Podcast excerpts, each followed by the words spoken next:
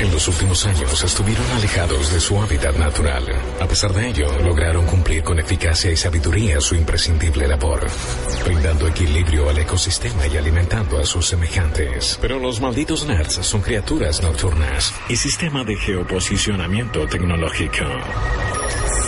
La noche los llama. Y ellos responden. Malditos Nerds, temporada 7. Las voces que más te gusta escuchar en la oscuridad. ¡Hey, malditos nerds! ¿Cómo están? Bienvenidos a un nuevo programa 2204 en toda la República Argentina.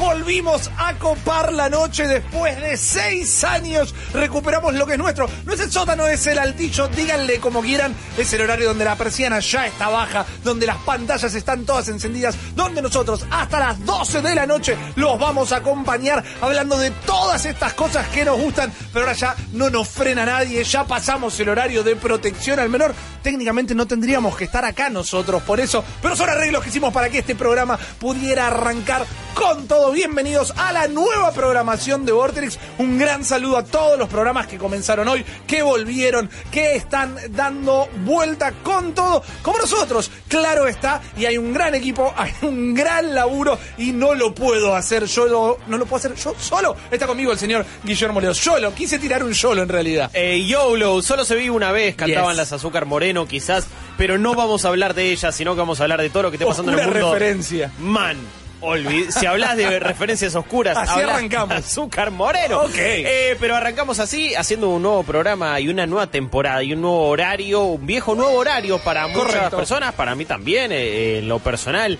Hacer radio a la noche es algo hermoso. eh, hacer esto que hacemos, que es mucho más que radio todavía, también es divino. Tiene un horario que yo siento que para nuestro público eh, le cae como anillo al dedo. Es otra cosa. Sí. Además, si alguien tenían que ser los caballeros de la noche de Vortex, teníamos que ser nosotros Obvio. directamente. Acá en el chat ya hay, hola, al fin los veo en vivo, ahora sí los puedo escuchar en vivo, ahora sí, ahora sí. Eh, eso es lo lindo. Hay que ver, porque también un, un disclaimer, algo que avisamos a los padres, a las madres, a todo el mundo que esté escuchando. Nosotros después de las 10 de la noche también funcionamos de, de otra manera, ¿no? Nos transformamos. Sí, exactamente. Sí. Si, si, si mi saludo de las 4 de la tarde gritando era como muy intenso, a mí se me salta la térmica después de las 12. ¿eh? Dos Es de la mañana, pico de Ahí rendimiento. está. Sí, corriendo por la red. Sí. Rippy ya cerró el teatro, el teatro. Y yo estoy ahí. Ah, tuqui, tuqui, no importa. Escuchame una cosa. Lo, lo cerrás vos. Exacto. En una fiesta, eh, vamos a cerrar la transmisión de Vortex, pero vamos a empezar nuestro programa, vamos a hablar de lo nuestro. Y si hay algo que tiene lindo el horario de las 10 de la noche, si hay algo que tiene lindo eh, este momento, es que pasó el día entero y podemos diseccionar, ¿por qué no viviseccionar las noticias del día? Arrancando con la última, tal vez, que ya es bochornoso. Ya no hay manera de salvarlo esto. Eh, ya está, démoslo por muerto, ¿no? Por respeto. Press F to pay respect. Eh, ya eh, está. the horror, el horror. La humanidad. Lo peor ha sucedido y es que se dio a conocer, se filtró en realidad, y se filtró de una de las peores maneras también posibles, Dale. ¿no? Porque eh, se ha conocido. El mundo ahora se ha chocado de frente a toda velocidad con el erizo más rápido de todos los tiempos, pero en formato live action. Y este es el nuevo diseño de Sonic para su película. Lo ven ahí en pantalla. Este no Not My Sonic. Not by Sonic directamente. Hashtag saben que nos pueden seguir en arroba malditos nerds BX. Estamos en Instagram en arroba malditos nerds. Y ya en este momento en vivo a través de vortex.com, el canal 502 de Cablevisión Flow y twitch.tv barra malditos nerds. Viendo esta cosa horrorosa. Eh, yo estoy muy intrigado qué va a decir el chat ahí en twitch.tv Ramalitos ya un montón de gente ahí preparada para tirarle con de todo a este Sonic. Esto es nivel mascota eh, de suavizante para ropa. Que no digo que sea una escala menor. Vos decís que es Sonic Chito. Eso, ahí está. Ya está. Chito. Quedó para siempre Sonic Sonic Chito. Es Sonic Chito, man. ¿Dónde está el tipo cool? ¿Dónde está el tipo que en realidad iba a ser un vampiro y que tenía una novia que se llamaba Madonna? Y es este gordito buena onda. Ey, lo de gordito estuvo de más, lo de No, buena onda lo vemos. Tengo autoridad para decirlo. No, no, no, por supuesto. Eh, s- ya sabíamos que se iba a hacer una película de Sonic. Sabemos que está Jim Carrey involucrado. Que para mí no es garantía de confianza. No, no, no. eh, va a ser de Dr. Eggman. Ajá. Eh, también está Paul Rudd. Está James Marsden. Porque Paul Rudd es todo, ¿no? Sí. Es Paul Rudd, Y- millones, mi dinero, Eh, todo. buena onda. pero habíamos visto un solo póster que se le veía la silueta y ya Sí. nos habíamos preocupado. Y se había filtrado otro póster donde las piernas eran demasiado largas. Y se había medio que tirado uno que era un viejo con medio concept art. Correcto. Que es bastante, bastante parecido a este.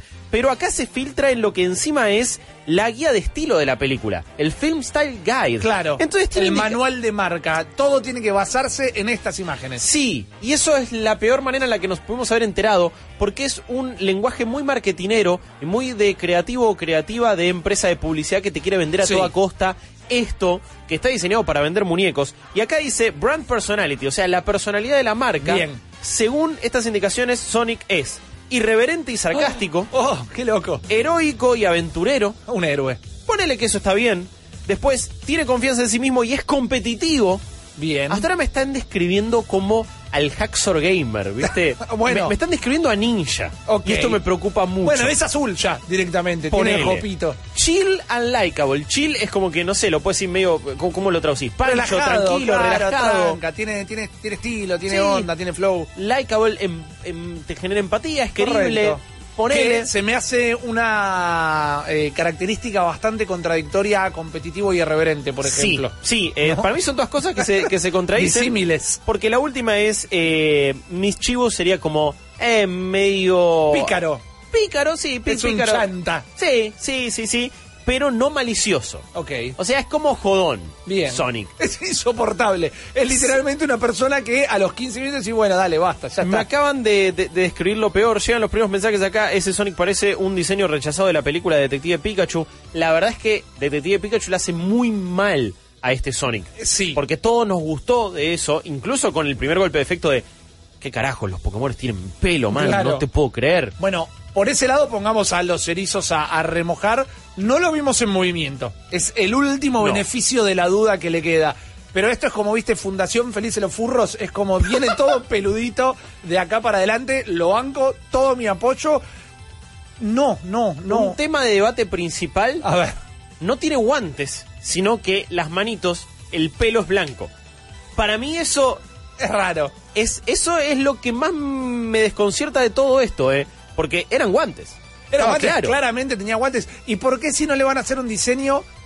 ¿Por qué no tiene un poco de ropa también, no? Una Pero remera, para, ¿qué, qué unos vas a meter un jean, un, jean, un shortcito? pantaloncito de fútbol tipo Checho Batista del 86, ¿viste? Ok, tiene tiene em, Porque una zapatillas. marca tiene que lo apoya justamente. Tiene zapatillas, eh, se, en su momento parecía que iba a ser una que es eh, la marca de un animal, Ajá. y ahora puede que sea la de la pipa. Ok. Entonces como que decís, oh, bueno, muchas marcas van a ser la, o sea, o esa marca se va a dedicar a hacer la zapatilla de Correcto. Sonic Me directamente. parece súper adecuado igual largar la peli con, como, con un co-branding. ¿no? O sea, lo, lo entiendo. Ponele, ponele, eh, algunas personas dicen que es un Teletubby con pelo. Bien. Me parece, la verdad, eh, una falta de respeto para los Teletubbies. Ok. Eh, Con- personajes muy... eh. no. ¿No? ¿Cuál era tu favorito, Po? Eh, Po era mi favorito. Tinky Winky. Eh, no, Po, Po, Po. ¿Y el sol? Era un incomprendido. Y el sol, bueno, El sol estaba era complicado, siempre. eh. Exactamente. Eh, sí, es un diseño bastante backyardigan. No te digo Teletubby, pero está aniñado. Y no es una mala característica. Vimos todos el tráiler de Detective Pikachu Sí. y te cierra, ¿viste? Sí. Encuadra, decís, hay un verosímil, que es lo que buscas en esto. Una vez más, no lo vimos en movimiento, pero no es raro, no, no lo entiendo. ¿Cuánto mide? Porque para mí mide 30 centímetros, siento como que le va a llegar a, a la rodilla Bueno, a no- Paul Rudd. a ver, no estaría mal que midiera poco. Si vos, lo ves a Sonic en acción, el, Sí. el original, el que tiene pancita, Bien. que como te hace... Claro. ta. No, el de Sonic Adventures, los últimos que... El lo ves más- estilizado. eso, es más estilizado, es más adolescente. Claro, Yo el digo de Sonic Boom, por ejemplo. Eh, por ejemplo, muy mal juego. Eh, el primero es peticito. Sí. Es rechoncho, Sí. por así decirlo. Es morrudito. Es como, y los petizos, eh, me, me parece que necesitamos representación. Siempre, más allá de Tom Cruise, claro. necesitamos representación en el mundo del cine. Y me parece que Sonic lo va a hacer. Ahora, en la foto que está como, en la primera que vimos, lo veo más chiquito. En otra está agarrando un anillo de una manera muy rara y se le ven unas piernas muy No, largas. Esa que está agarrando el Ahí, anillo, eh, patas, tirame un CSI. Sí, Eh, necesitamos en el zoom patas. Table Eh, of Contents está como súper sexy, ¿no? Está Sí. como. Ah. Hola chicas, yo soy Sonic. Honestamente, No, eh, no me pone con, tranquilo, contento. no tiene genitales. Que eso está bien, o sea, está bien, pero es medio Ken.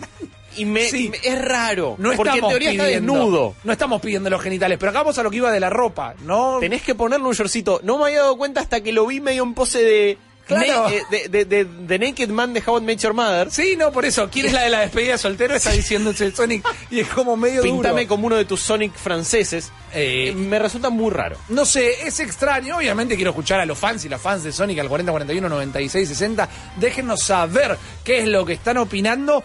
Es una noticia rara porque si lo tenemos que hacer un paralelismo con toda la carrera de Sega, con toda la carrera de Sonic particularmente y los juegos de Sonic, se siente un poquito apurado. Y está raro decir que lo están apurando cuando eh, tendría que corroborar si tiene ya o no fecha de salida. Pero siento que están haciendo la gran DC tal vez y están corriendo una coneja que no hace falta correr. no Em, estás compitiendo contra nadie, Sonic. Buenos consejos tienen acá, tendría que ser más cabezón ese Sonic y los ojos más grandes. Coincido. Bien. Los ojos son muy chiquitos. Para mí el pelo es muy Gotenks.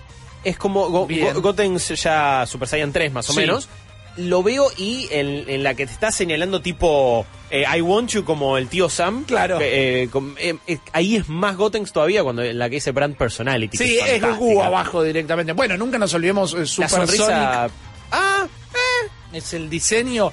Hay que ver quién se choreó ahí. Bueno, claramente choreó Sega. No le voy a dejar pasar esta ladrillama porque eh, sale primero Super Saiyajin que Super Sonic. Sí, eh, algunos dicen está al mismo nivel de lo feo del genio de Aladdin en, en- de, de Will Smith. Bueno, a la altura diría. Eh, mira, Este es el de los 90, este es el- fantástico. Tenía los guantes Sí. directamente, se notaban. Estaba. Y ay, mirá, otro detalle, los brazos de un color piel Claro, y no todo azul. exacto. Este que era que el que tenía la banda de rock, si no me equivoco. Hubo un momento para hacer un pequeño eh, viaje por el Memory Lane.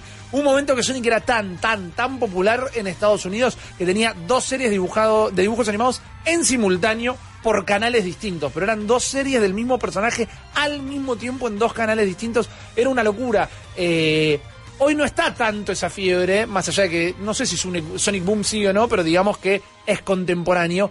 Pero bajámelo, o sea, no, no se apuren más. Están, escuchen a la gente. Eh, bueno, hay, hay que ver qué quiere la gente. Eh, acá también alguien decía, para mí rompieron algo que aún no estaba roto en Sonic, su diseño. Siempre como que fue algo Buena que observación. no le criticamos mucho Claro. a Sonic. Eh, está bien, es un erizo, el- fue la mascota de Sega para competir contra Nintendo. Exactamente. Y lo hicieron el anti-Mario. Y en los noventas la actitud estaba buena.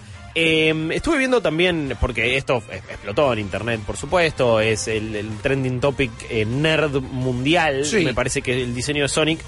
Y todo lo que dice Brand Personality lo puedes adaptar aparte a un montón de otros personajes. A unos lo comparaban, pones a Nathan Drake y es exactamente lo mismo. Son, compara- son descripciones genéricas. También hay un problema, y esto ya es como más extenso. Un día pongámosle, pongámoslo en el anotador de discusiones a tener. Estás describiendo al protagonista de videojuego promedio. Sí. Si es un juego de acción barra aventura, son todas esas características y van a ser esas siempre. Crash Bandicoot. Sí, Adentro con Sí. esta. Spyro. totalmente. Adentro. Bien. Eh, todo lo, que, que- a, a quién más querés llamar? Ya me estoy olvidando de las A Wario. mas- War- Wario, ¿te parece? Pero Wario es, es medio malvado. Es, mala onda, bueno, pero es Michius. Y es medio irreverente, ¿no? Es como eso. Pero como juega el tenis con Mario está todo bien. Exacto, bueno. Waluigi es competitivo, Waluigi es Waluigi canónicamente. ya- Waluigi, Waluigi es, la- es- es la papa, por Sí, empezar. siempre, Waluigi es, es crack, póngalo en Smash ya de una vez, pero sí me parece como más malvado. Esto me... Es como que están evocando algo noventoso. Quizás Claro. es la onda de la película, ¿eh?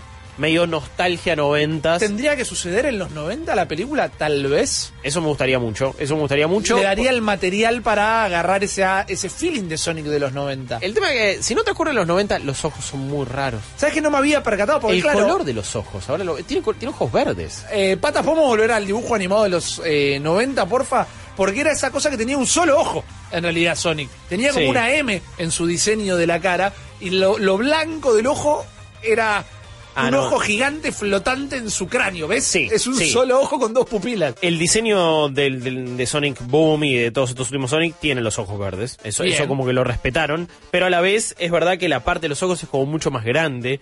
Y de nuevo, tiene los brazos con el color piel, por así decirlo. ¿Cómo va a ser el Robotnik de, eh, justamente habíamos dicho, de Ace Ventura, de la máscara de Jim Carrey? Gracias. Sí. Ahí Ah, fueron cayendo el dominó rally de neuronas. Eh, Le van a poner un traje de gordo, va a ser una cosa rara. ¿Sabes por qué me da miedo eh, Jim Carrey? Claramente es un crack de la comedia y todo, pero tiene un historial de arrepentirse de estas películas súper comerciales, como cuando después de Kikas 2 salió a hacer denuncias en contra de la película por el nivel de violencia que manejaba. Sí. Es un tipo que está teniendo una crisis de la tercera edad eh, bastante particular, con muchas cosas nefastas que pasaron en su vida. No sé si me deja tranquilo. Yo no puedo creer que en el chat haya gente que banca a Sonic Lobo. Eh, ¿te, te, te- te acordás en su forma más lobesna? Eh. en PlayStation 2, alguien lo salió a confesar, no le importa nada, está todo bien. Cada uno se inmola de la manera que quiere. A mí lo fundamental, yo lo único que quiero ver son los bigotes de Robotnik. Ok, bien. Es lo sí. único que necesito. Súper fundamental. Si no está eso, no está el personaje. Después, si tiene panza o no, debería ser como un poco panzón. Que le metan un traje no estaría nada mal. Me da miedo que le ponga. No, no parece que vaya a ser CGI ese personaje. Parece que va a estar en carne y hueso, pero quizás arranca carne y hueso, tipo Jim Carrey normal, y pasa un experimento algo medio loco y de repente está CGI y él solamente pone la voz. Me la estás bajando bastante. Sería super ladri, pero todo esto es ladri y te la baja. Tenés toda la razón. Nosotros no tenemos nada más que decir de Sonic. Si ustedes quieren opinar, 40, 41, 96, 60. Tenemos un montón de cosas para el programa de hoy. Vamos a estar hablando de los juegos que estuvimos dándole durante el fin de semana. Viene el gran Kevo a hablar de deportes electrónicos y un montón de contenido en Malditos Nerds. Ahora de 22 a 0 horas. 40, 41, 96, 60. Los queremos escuchar. Nosotros enseguida volvemos.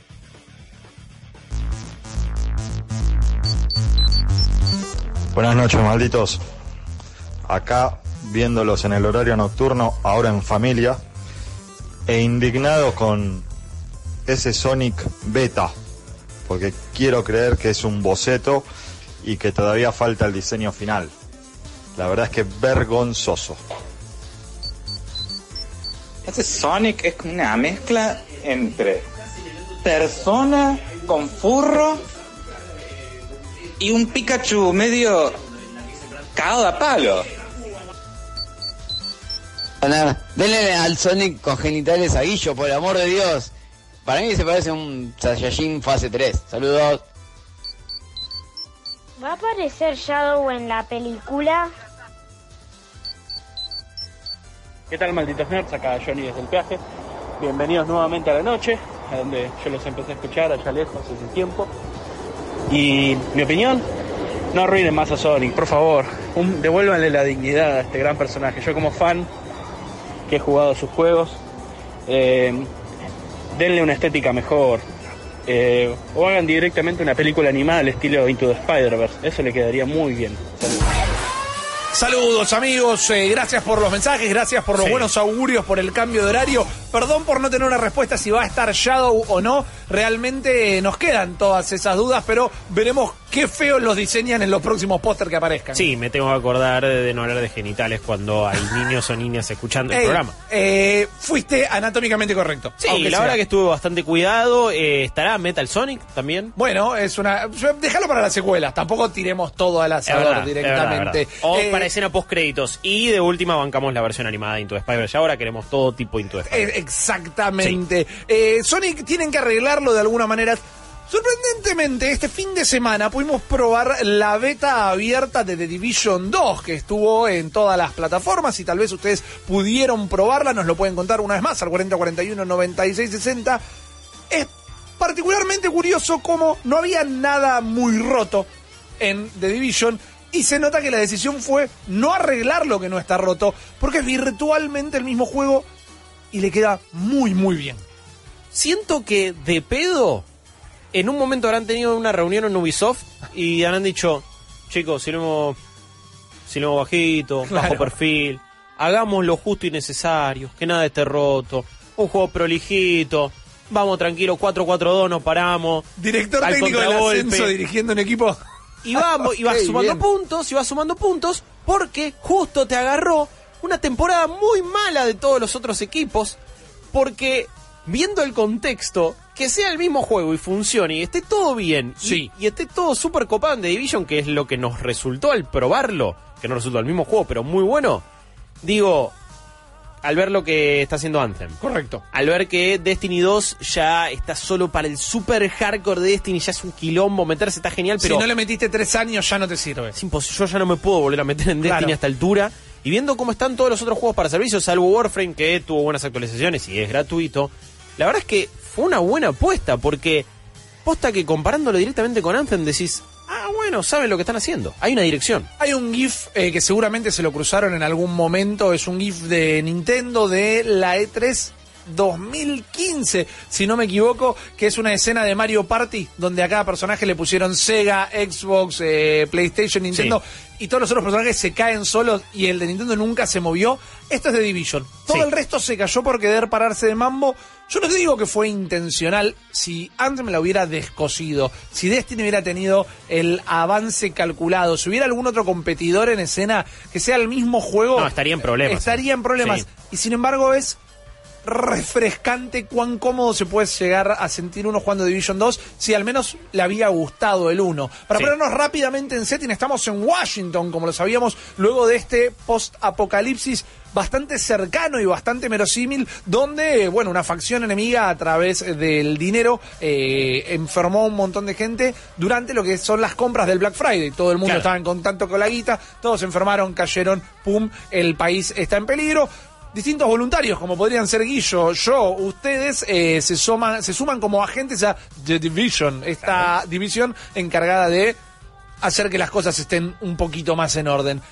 Este setting que no nos llamaba tanto la atención en sus primeras presentaciones porque no tenía el encanto de Nueva York, no tiene esa esa fácil- ese reconocimiento fácil que uno dice, la vi en Nueva York en 10.000 películas, no fui Eso. nunca, pero sé cuál- qué hay en cada esquina. Sí. Acá es como, bueno, la Casa Blanca.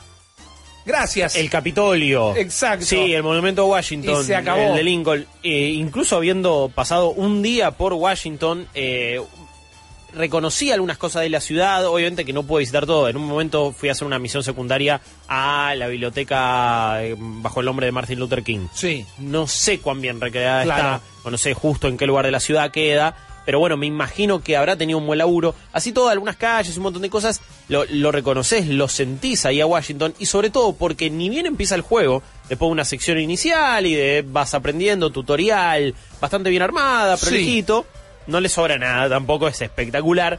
Pero de repente llegas a tu base de operaciones y directamente la Casa Blanca. Sí, hay un nivel de importancia, hay un nivel... Ya fue todo. Hay un nivel de delirio controlado, que eso a veces hace mucho bien. Por ejemplo, una de las misiones secundarias que te dan me encantó porque es tenemos que ir a recuperar eh, la declaración de la independencia que Sí, sigue metido. es Digo, buenísimo. listo, soy Nicolas Cage en la búsqueda del tesoro. Mal. Es como que tiene un nivel de importancia que está bien, no es la, la constitución argentina, no tenés por qué sentir un aprecio por ese aparato, pero No, sentís que tenés un rol importante en esto y que no te están mandando a hacer las compras. Sí. Porque es un juego bastante grindero. A ver, eh, si vos me decís cuál es la historia de este Division 2, es soy un agente de The Division, llegué a Washington, Claro. hay una facción que está de un lado, hay otra facción que está del otro. Están medio en una guerra civil y yo tengo que ayudar a los que en teoría son buenos.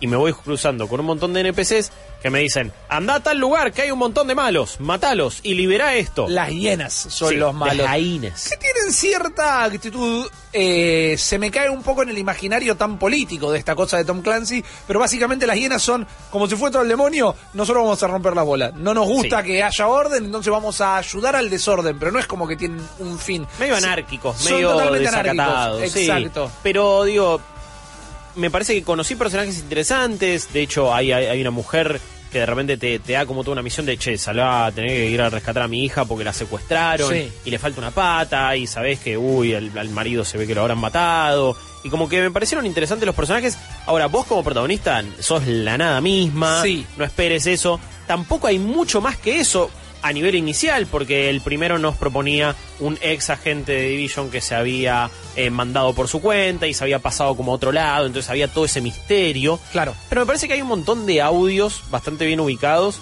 que te van contando todo lo que sucede mientras vos vas disparando, te los Sí. encontrás en la ciudad, en misiones, vuelven estos ecos que te recrean ciertas situaciones, entonces vos a través de ellos tendrás, ah, mira, ok, el que maneja al, al lado, de- al bando de los copados y de los buenos que está ahí en la Casa Blanca, la resistencia, le mataron al tío en tal o cual situación. Sí, los ecos son como un modo detective de Batman, si nunca Sí. lo jugaron, para que se imaginen, recrean con un filtro, todo este filtro de eh, realidad aumentada que tiene The Division. Exactamente. eh, que es algo que para mí funciona también sorprendentemente bien por el hecho de que viste que te marca para todo. Tenés que ir acá y te marca todo una línea. Sí. Hay un loot por ahí y te lo delinea todo. Es como que todo está bastante dado, más allá de que hay lugar para exploración y demás.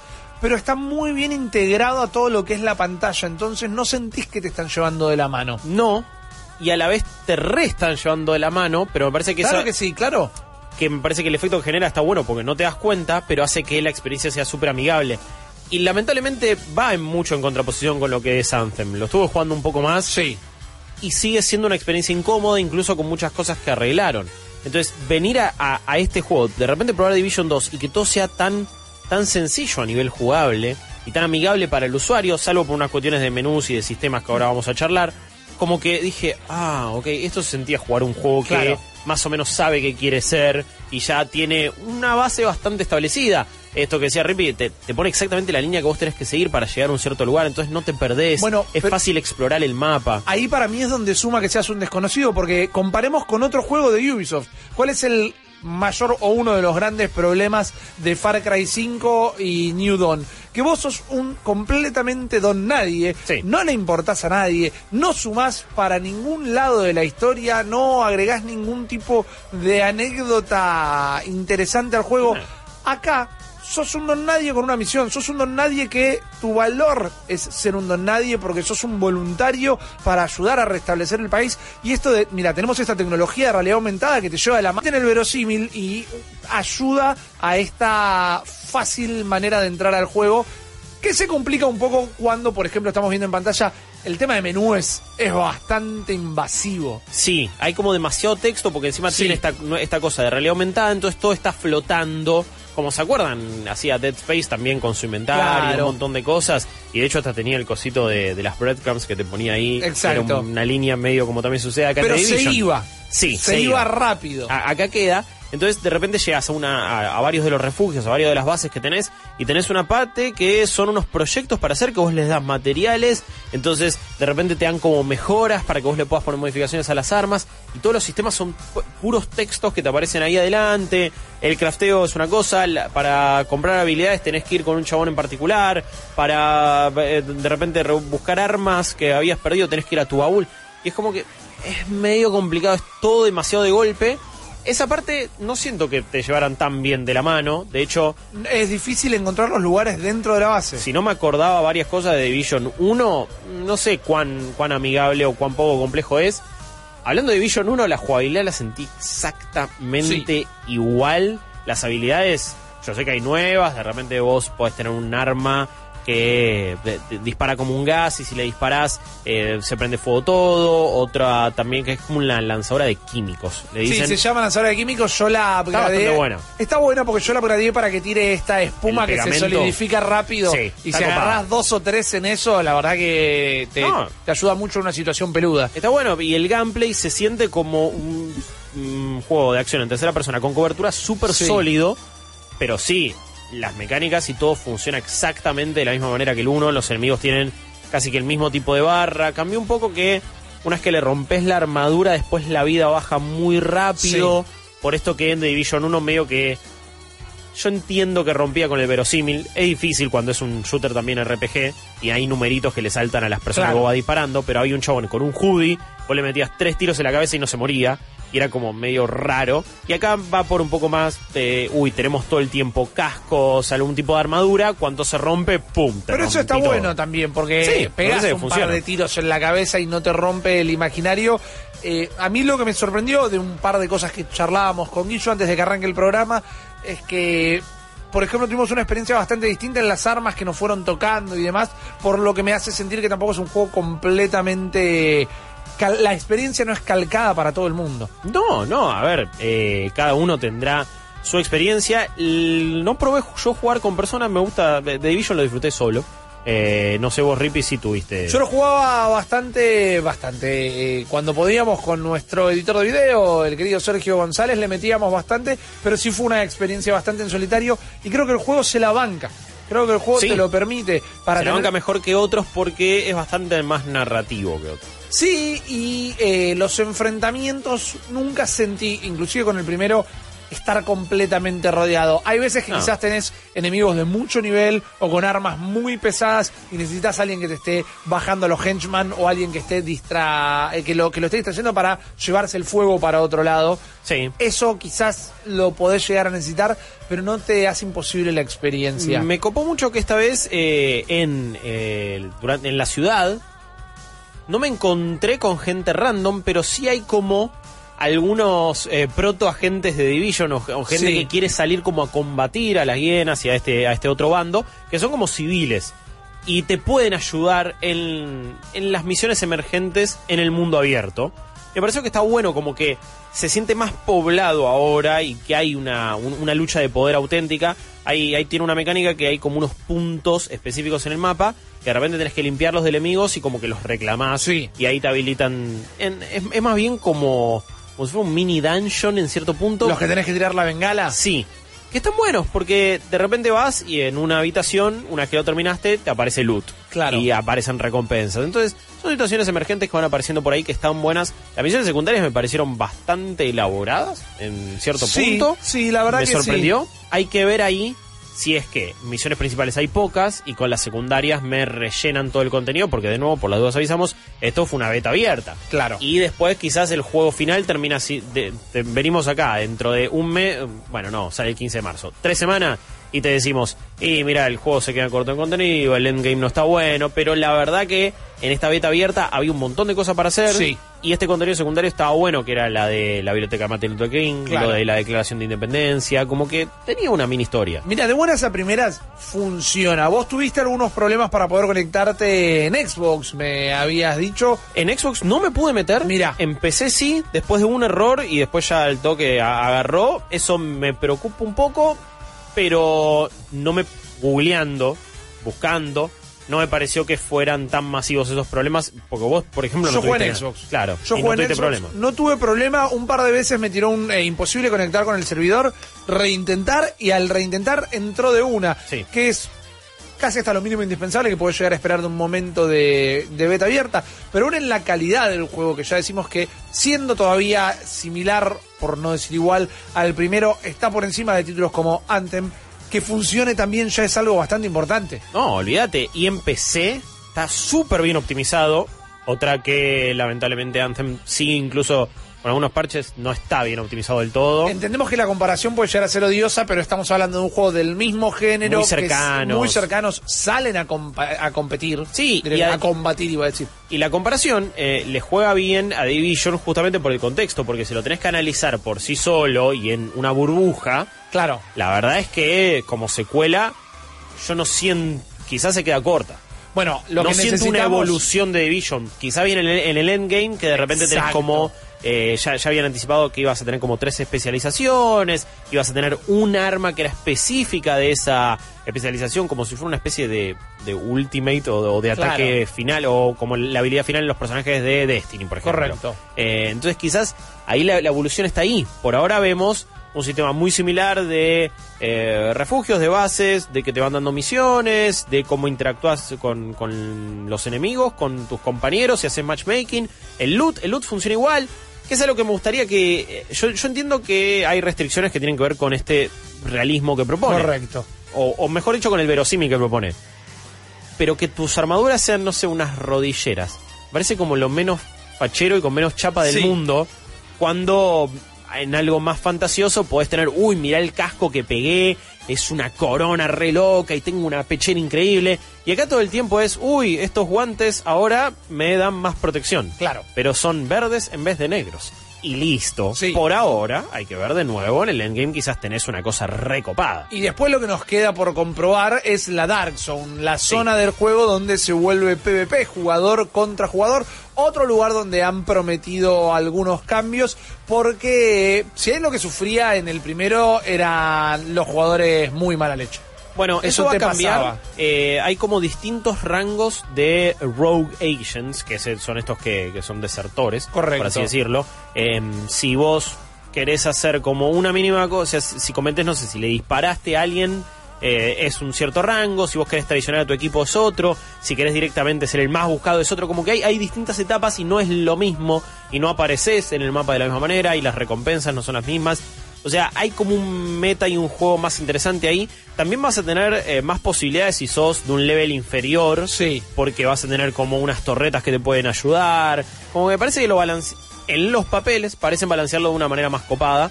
Eh, es algo que yo no, no- no llegué a probar. Y también va a tener un PvP que me parece que está más por compromiso y por de repente decir, bueno, Puede sí, ser. si Destiny lo tiene, vamos a meter PvP. Pero no me, no sé, no es por lo que iría a una experiencia como Division, como tampoco lo haría, lo hago en Destiny, ni me interesa si se lo agregan en Anthem. Creo que estos juegos, el PvP le importa una porción muy reducida.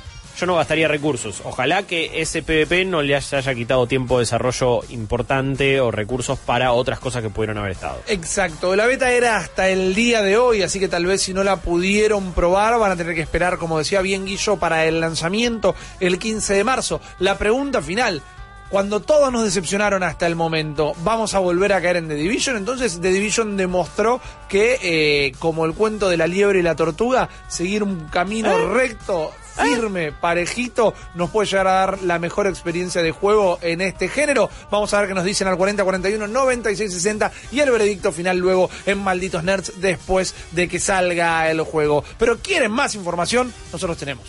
Ahora, ahora en Malditos Nerds, en un minuto. Mantente informado. Una de las series más extrañas de la historia de la televisión regresa para su segunda temporada, o mejor dicho, su parte 2, porque a The OA le encanta hacer todo diferente. I jumped. La primera temporada de esta serie cayó de sorpresa en diciembre de 2016 y causó tantos amores como odios con su estilo misterioso y momentos de tanta intensidad dramática que rozaban el ridículo.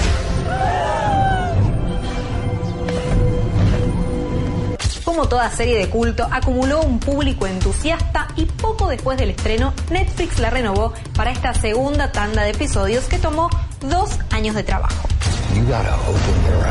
La nueva temporada parece todavía más loca, implica viajes a otras dimensiones, más bailes bizarros y escenas dignas de Twin Peaks. DOA parte 2 se estrena el 22 de marzo en todo el mundo. Espera lo inesperado. Esto fue En un minuto. Para más información entra a malditosnerds.com. Este es el sonido del éxito.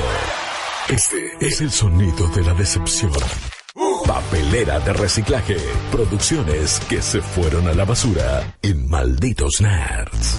Así es, malditos y malditas nerds, la primer papelera de reciclaje de la noche, por lo que nos pusimos a eh, revolver a fondo directamente y Guillo sacó algo que puedo decir que no me lo esperaba. Ah, ¿viste? ¿Viste lo Me que agarraste completamente de sorpresa. Es que eh, la generación de PlayStation 2, iba a decir Xbox, eh, PlayStation 2, vamos Sí, a ser sí, sinceros. sí. Como que no. Ah, por Sobre cierto, todo acá.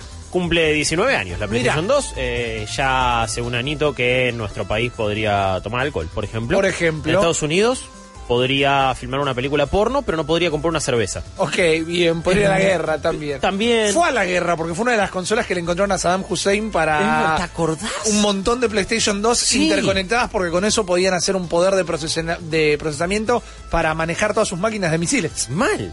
Increíble. Increíble. Eh, pero bueno, nada, la- las contradicciones que, que- que a veces la edad propone. Y 19 años de la PlayStation 2, una de las la consola más vendida de todos los tiempos. y Una de las más queridas acá en nuestro país. Pero digo que eran raras porque habían unas cosas que estaban en pañales. Los sistemas online todavía no funcionaban del todo. Y había mucho proyecto que iba y venía. Los juegos todavía no tardaban años en desarrollarse ni costaban cientos de millones de dólares y todavía había mucho juego de propiedad intelectual, de película, de esto, uy, seguir explotando una franquicia. Total, nadie se va a quejar tanto porque todavía no hay redes sociales y hay foros en los que, bueno, está el público más hardcore, pero el resto del mundo no lo va a entender.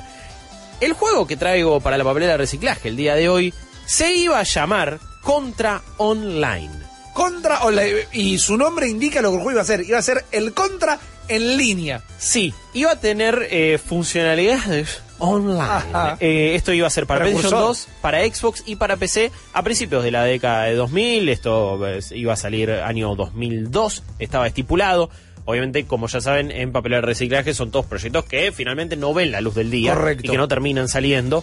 Pero esto tiene una pequeña historia detrás y lamentablemente nuestro villano de turno, como siempre y como hoy por hoy, es Konami. Digo, y digo hoy por hoy porque Pero claro. Konami ya le tenemos bronca por eh, lo que pasó con PT Silent Hills, por lo que sucedió con Kojima, Sí, por lo que pasó con Metal Gear. Somos muy de abrazar la versión de Kojima.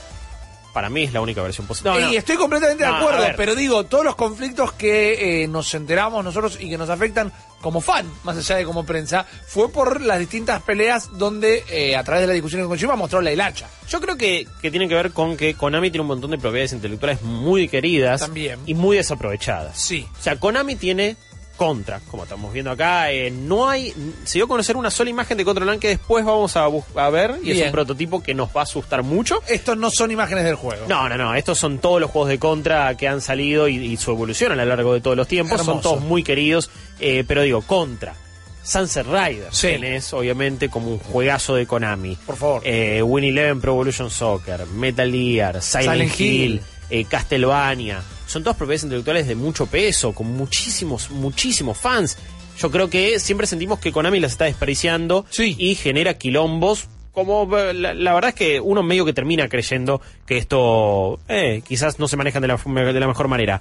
Incluso no hay mucha data de un juego que habían cancelado en su momento de Castlevania, que se llama Castlevania Resurrection, y un poco se mete en esta historia porque un poco de las cenizas de ese proyecto, la pata norteamericana de Konami Ajá. estaba queriendo hacer Castlevania Resurrection, iba a ser un juego exclusivo de Sega Dreamcast.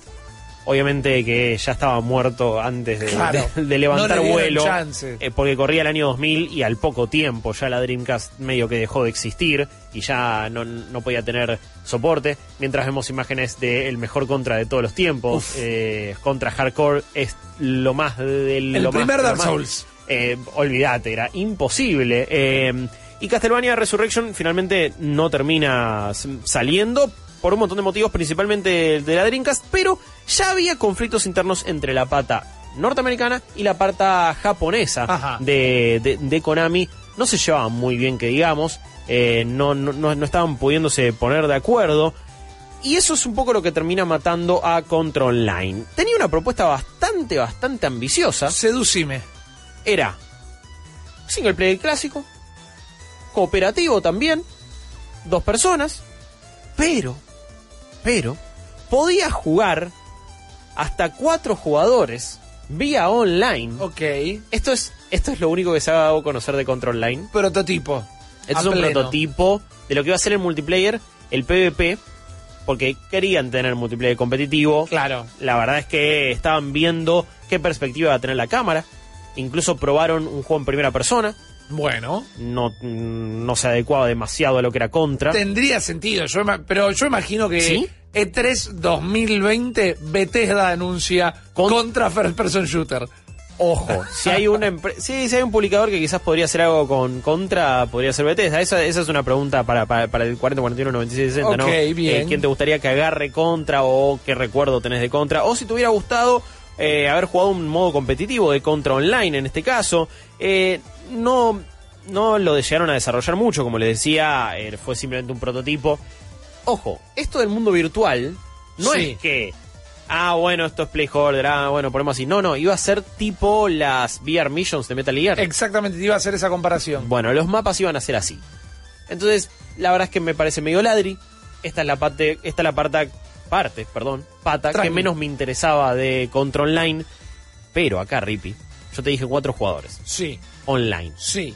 En teoría, iban a poder jugar la campaña al mismo tiempo, yendo por lados diferentes y cruzándose en los voces finales. Bien. Fantástico. Irrealizable. No, se, Sí, no se iba a poder hacer en una PlayStation 2 esto. En una PC, ponele. Pero en esa época estábamos con Dial-Up recién, iba a ser muy difícil. Yo entiendo. Primer mundo, Japón, ponele. Todo bien. En PlayStation 2 había gente que debía jugar a Winning Eleven online. Claro. No sé cómo hacían. Ya lo charlamos varias veces que nunca nadie acá en nuestro país jugó Correcto. online a la PlayStation 2. Y si no, que nos lo diga. Claro, Por supuesto. Y no le vamos a creer. Yo no, No, le voy a creer realmente. Chantas. Eh, la historia de Contra Online era fantástica. Resulta que el Contra HQ, los headquarters Ajá. de Contra, recibían una, un llamado de, de- de emergencia, un SOS, de un submarino ruso nuclear eh, que por ahora se estaba hundiendo en un mar ahí de Rusia, obviamente, ¿no? Bien.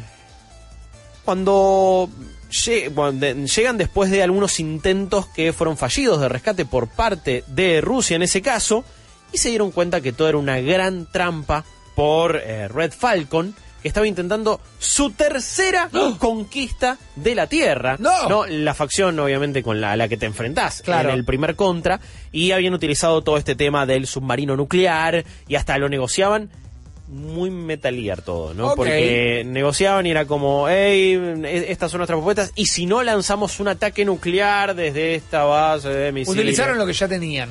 Un poco que sí, la verdad es que no tenía demasiada imaginación, pero cuando, cae, cuando caen las Contra Forces, los miembros de las Contra Forces ahí, se empiezan a dar cuenta que, hey, quizás no era todo lo que parecía, y que había un secreto en unas montañas en Bosnia. No. Ya diré, mirá a dónde nos Mal. vamos. Todo súper ruso, Sí, todo Europa sí. Oriental, olvídate.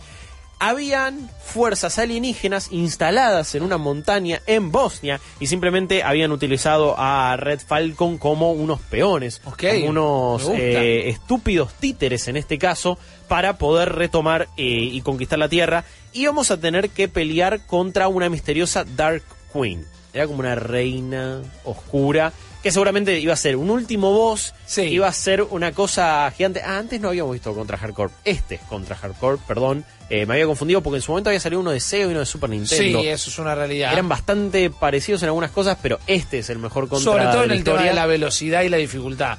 Este juego era imposible, man. Era imposible, literalmente. Era, es realmente muy jodido, pero es, es muy divertido jugar. Aparte tenían como distintos personajes. Sí. Y eso un poco lo iban a retomar en contra online, porque más allá de tener un cierto elenco, ibas a poder ir destrabando miembros pasados de las fuerzas de contra, en este caso. Eh, tenías, no sé, quizás tenías a los clásicos de um, personajes de contra. Correcto. ¿Tenían un nombre? Sí. Eh, Chuli y, y Pitu. No, o sea. Pará, sí. pará. sí, estoy- A ver, eran claramente, y esto es una realidad, estaban inspirados en Stallone y en Schwarzenegger, los dos protagonistas de, Aparte, eh, de eh, Contra. caían en cuero realmente ahí, era, era fantástico. Eh, no, no me acuerdo si tenían un nombre de última alguien en el chat, nos lo va a saber decir. Pero sí, si ven la tapa, aparte, la tapa del contra original, tenés a un símil Stallone con una, con una vinchita ahí Sí. roja. Y después sí, tenés un rubio que vos decís, y medio que es Arnold Schwarzenegger en este caso.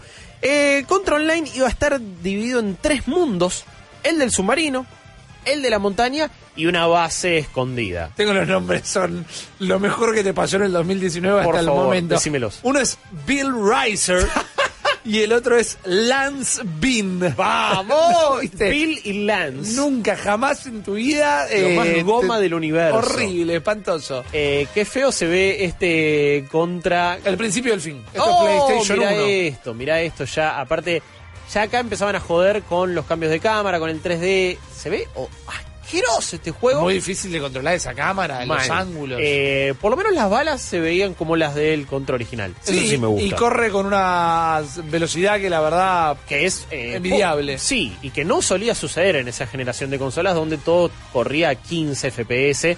Después ya empezaron a salir algunos otros contra para otras plataformas. Los últimos son de celulares directamente. Sí. Eh, mucha microtransacción, no los recomendamos en absoluto. Como le decía, va a tener tres mundos este Control Online.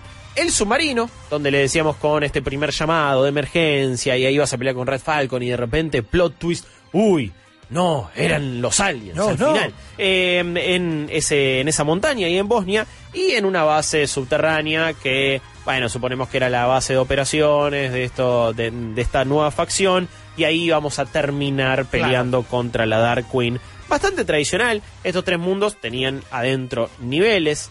La verdad es que no se sabe cuán largo hubiera sido. Uno, uno siempre en la cabeza tiene estos juegos retro, duraban un huevo. Eran un montón de niveles, pasábamos horas jugándolos. Y en realidad después, si vos lo haces de principio a fin, son 20 minutos. Sí, además eh, trasladaban o era el intento de modificar la experiencia arcade, que Sí. obviamente en, en los fichines la máquina era difícil para que vos compraras más fichas. A la hora de trasladar eso a las consolas hogareñas no le podías hacer poner fichas, pero tampoco estaban las herramientas ni la capacidad para hacer juegos muy muy largos, entonces ahí No. entraba en juego la dificultad que era, bueno, nada más vas a perder y perder y perder, a menos que manejes el código Konami. Olvídate, ya en este entonces igual estábamos hablando de PlayStation 2, Xbox y PC. Sí. ese tipo de juegos como que ya se habían dejado. Sí. Y esa es mi duda, ¿no? ¿Cuán largo hubiera sido este juego? ¿Qué hubiera tenido pa- para hacer? Digo, más allá de los niveles tradicionales, ¿a qué precio lo hubieran vendido? Quizás por eso era el tema del online, de decir, bueno, ponele, Claro. le vamos a meter esto. Iba a ser la primera propiedad intelectual de Konami en explorar eh, el online en ese caso. Hasta ese momento Konami no tenía ningún juego que se juegue en línea. Hasta ese momento no, no sé si la pata online de Win Eleven vino después. Eso ah, habría que ver exactamente en qué momento. Claro. Uy, este contra con una lagartija ahí gigante. Rarísimo. Es muy raro, pero no se ve tan mal, ¿eh? No. No, este, no- no- nunca lo pude jugar, pero podría ser. Eh, no lo terminaron haciendo esto, no terminó funcionando. Eh, básicamente Konami Japón mató, después de este proyecto fallido, a todo el equipo de Konami América en ese caso. Eh, incluso después muchos otros juegos fueron cancelados porque ya está, ya, ya, ya no querían darle más guita a Konami América, Claro. ya no querían poner más las manos en el fuego por ellos y mm, dijeron, bueno, listo, nos bajamos de acá, no funciona el online, no le están encontrando la vuelta. A mí me asusta mucho el tema de la cámara, que hubiera sido, si es que se iban a decir en primera persona, tercera persona, yo no veo un contra en primera persona. El contra, aparte, tampoco te lo veo 3D, tiene que ser side-scroller, 2D y listo. Y en algunos jefes, ponele, o en algunos momentos me pone la cámara atrás, ahí lo negociamos. Suena, suena una intención del equipo norteamericano de, de dar un poco de chapa, no de demostrar, che, mirá lo que podemos hacer. Suena un proyecto muerto desde el vamos, algo que no podían ir eh, a hacer despegar. No, y algo que quizás era más por amor a la, a la saga y por llevarla como para adelante, pero no con buena idea, sino con tecnología, que es un poco lo que sucedía en el gaming de esa época, siempre PlayStation 1, PlayStation 2, decimos, Sí. bueno, todo tenía que hacer el paso al 3D, todo tenía que ser más grande, pero mejor no lo sabemos. No fue el único juego de Contra cancelado, también Contra Spirits 64 estuvo cancelado en este caso. Iba a ser obviamente para Nintendo 64. No, de, de este directamente no es que había mucha data o mucha información. eh, no se terminó, no, no terminó tampoco de despegar. Pero sí iba a ser un Contra exclusivo de Nintendo 64. Claro. De nuevo, acá seguramente lo hubiéramos tenido en 3D. Lamentablemente no tenemos buenas, eh, buenos antecedentes y buenas cosas exclusivas de Konami en Nintendo. No, y los shooters en 3D eran un desastre. El caso infame de Jet Force Gemini, Oh. que todos los recordamos como un éxito, y era un juego que se caía a pedazos. Por favor, eh, pero sobre todo Castlevania. Oh, bueno, Sí. había elegido olvidarlo. Bueno, lo bien que hiciste en ese caso, porque Castlevania para Nintendo 64 en 3D, que era Castlevania 64, se debía Sí. llamar, supongo. Eh, la verdad es que era un desastre. Y eh, no terminó saliendo en este caso, porque la Nintendo 64, para Konami por lo menos, eh, no estaba vendiendo tan bien en Japón y no la estaban considerando demasiado. Eh, no estaban ellos dispuestos a hacer la inversión de Contra Spirit 64 y dijeron, bueno, no bajamos de este barco Claro. y seguimos haciendo la nuestra.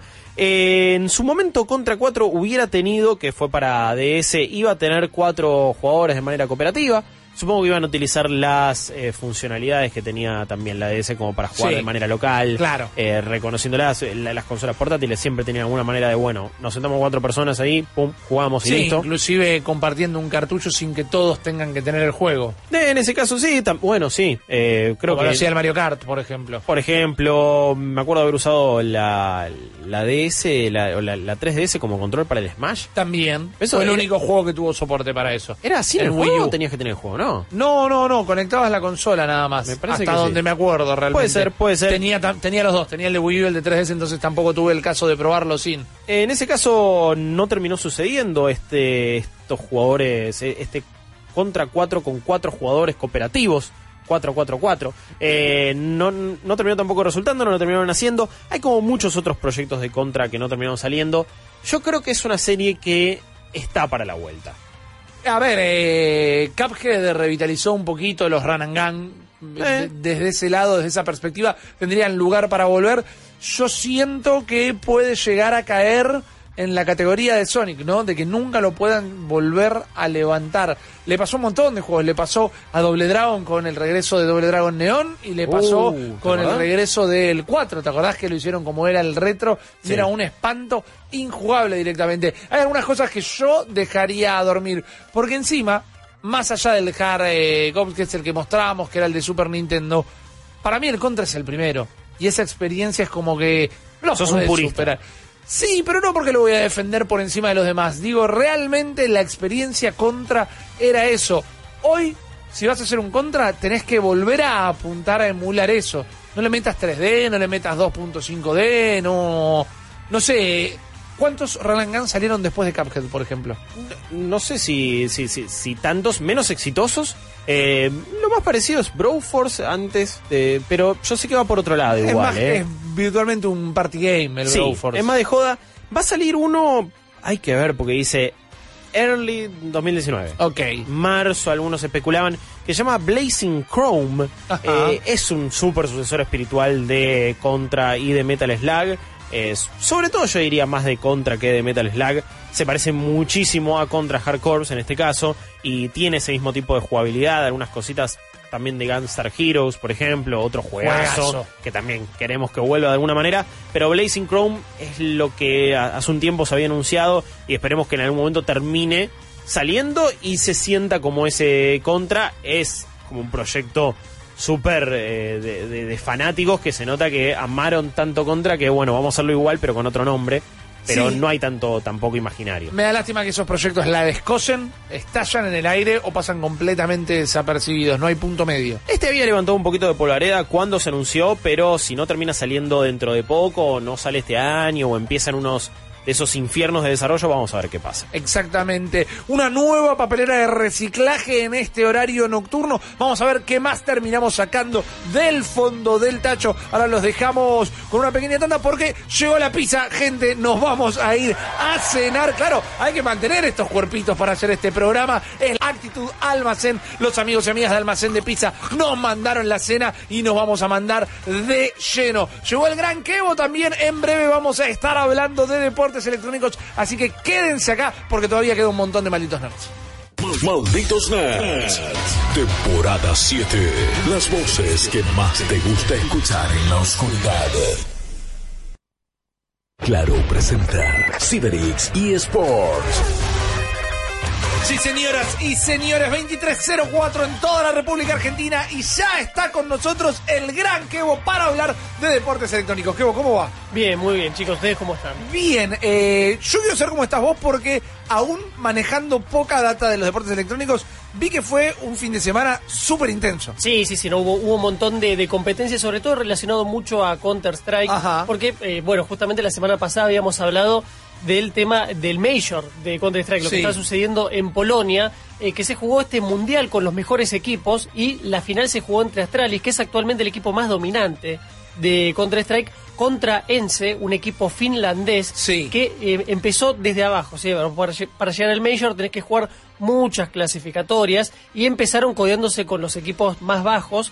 Por lo tanto, hicieron el camino más largo para llegar hasta acá y Sí. empezaron de menor a mayor y llegaron a, a esta gran final. Te voy a robar un segundito para recordarle a todo el mundo que, bueno, eh, hablamos un poquito en la columna de la semana pasada de lo que iba a ser este Sí. fin de y van a poder encontrar más también en lo que es eh, Ciberix, eh, Ciberix, el programa, pero eh, para meternos en todo este preámbulo que fue la competencia de Counter-Strike, que es lo que habíamos empezado a hablar. Claro, Bien. exactamente. Eh, y de ahí, bueno, justamente eh, empezó todo, todo este partido que se jugaron entre ellos dos para ver quién iba a salir campeón Sí. del torneo de Polonia. El, el torneo de Katowice es uno de los más importantes, justamente por todo el tema que trae aparte en Polonia es un evento muy importante a nivel eh, de la ciudad en sí, no es no solamente una simple feria de videojuegos que la patrocina Intel, que bueno, Claro. se llama Intel Entry Masters. Eh, el tema es que eh, es mu- un evento muy importante para la ciudad que está avalado. Les está, trae turismo, eh, saben un el montón. movimiento. Claro, a ver, viaja mucha gente para ver este torneo. Les puede que entran 20.000 personas. Entonces hay mucha gente que va solamente para ver este torneo y conocer eh, claramente a sus equipos eh, favoritos. ¿Tenés idea en promedio cuánto puede llegar a estar una entrada?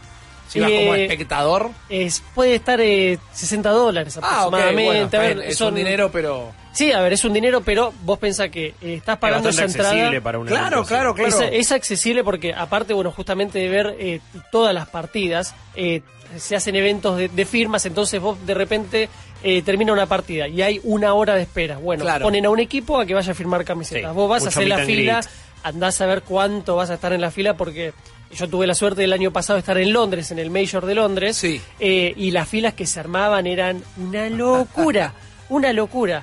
Eh, y bueno, se vive como un partido de fútbol. Claro. La verdad, y aparte, eh, recordemos que en Europa se vende alcohol en los eventos Sí. deportivos. eh, y bueno, en los torneos de Counter-Strike, al igual que en los partidos de fútbol, están todos dando vuelta, cantando por sus equipos. No es una escena que vos la pondrías justamente en algo, en, en un torneo de videojuegos, porque nosotros no lo vemos acá por una cuestión de que no se vende alcohol. Claro. Pero allá, el olor a lúpulo que hay es eh, bárbaro. Me encanta. Ah, aparte, es súper jede y de repente la cámara poncha a la gente y se paran todos, ¡eh! ¡Dab, dab! Empiezan a tirar Sí, carteles. sí, sí, sí. Claro. Y se ponen de Es la un cabeza de la. NBA. Y, sí, y, y a- oye, en este caso to- había tanta gente y tanta gente quería verlo que hasta en la parte de atrás del Exacto. escenario había personas viéndolo, pusieron, eh, se veía el detrás de escena con todas las cámaras y toda la, Claro. la- toda la configuración que tenían para transmitirlo, pero no veían a los jugadores e igual la gente pagó por esas entradas para estar ahí.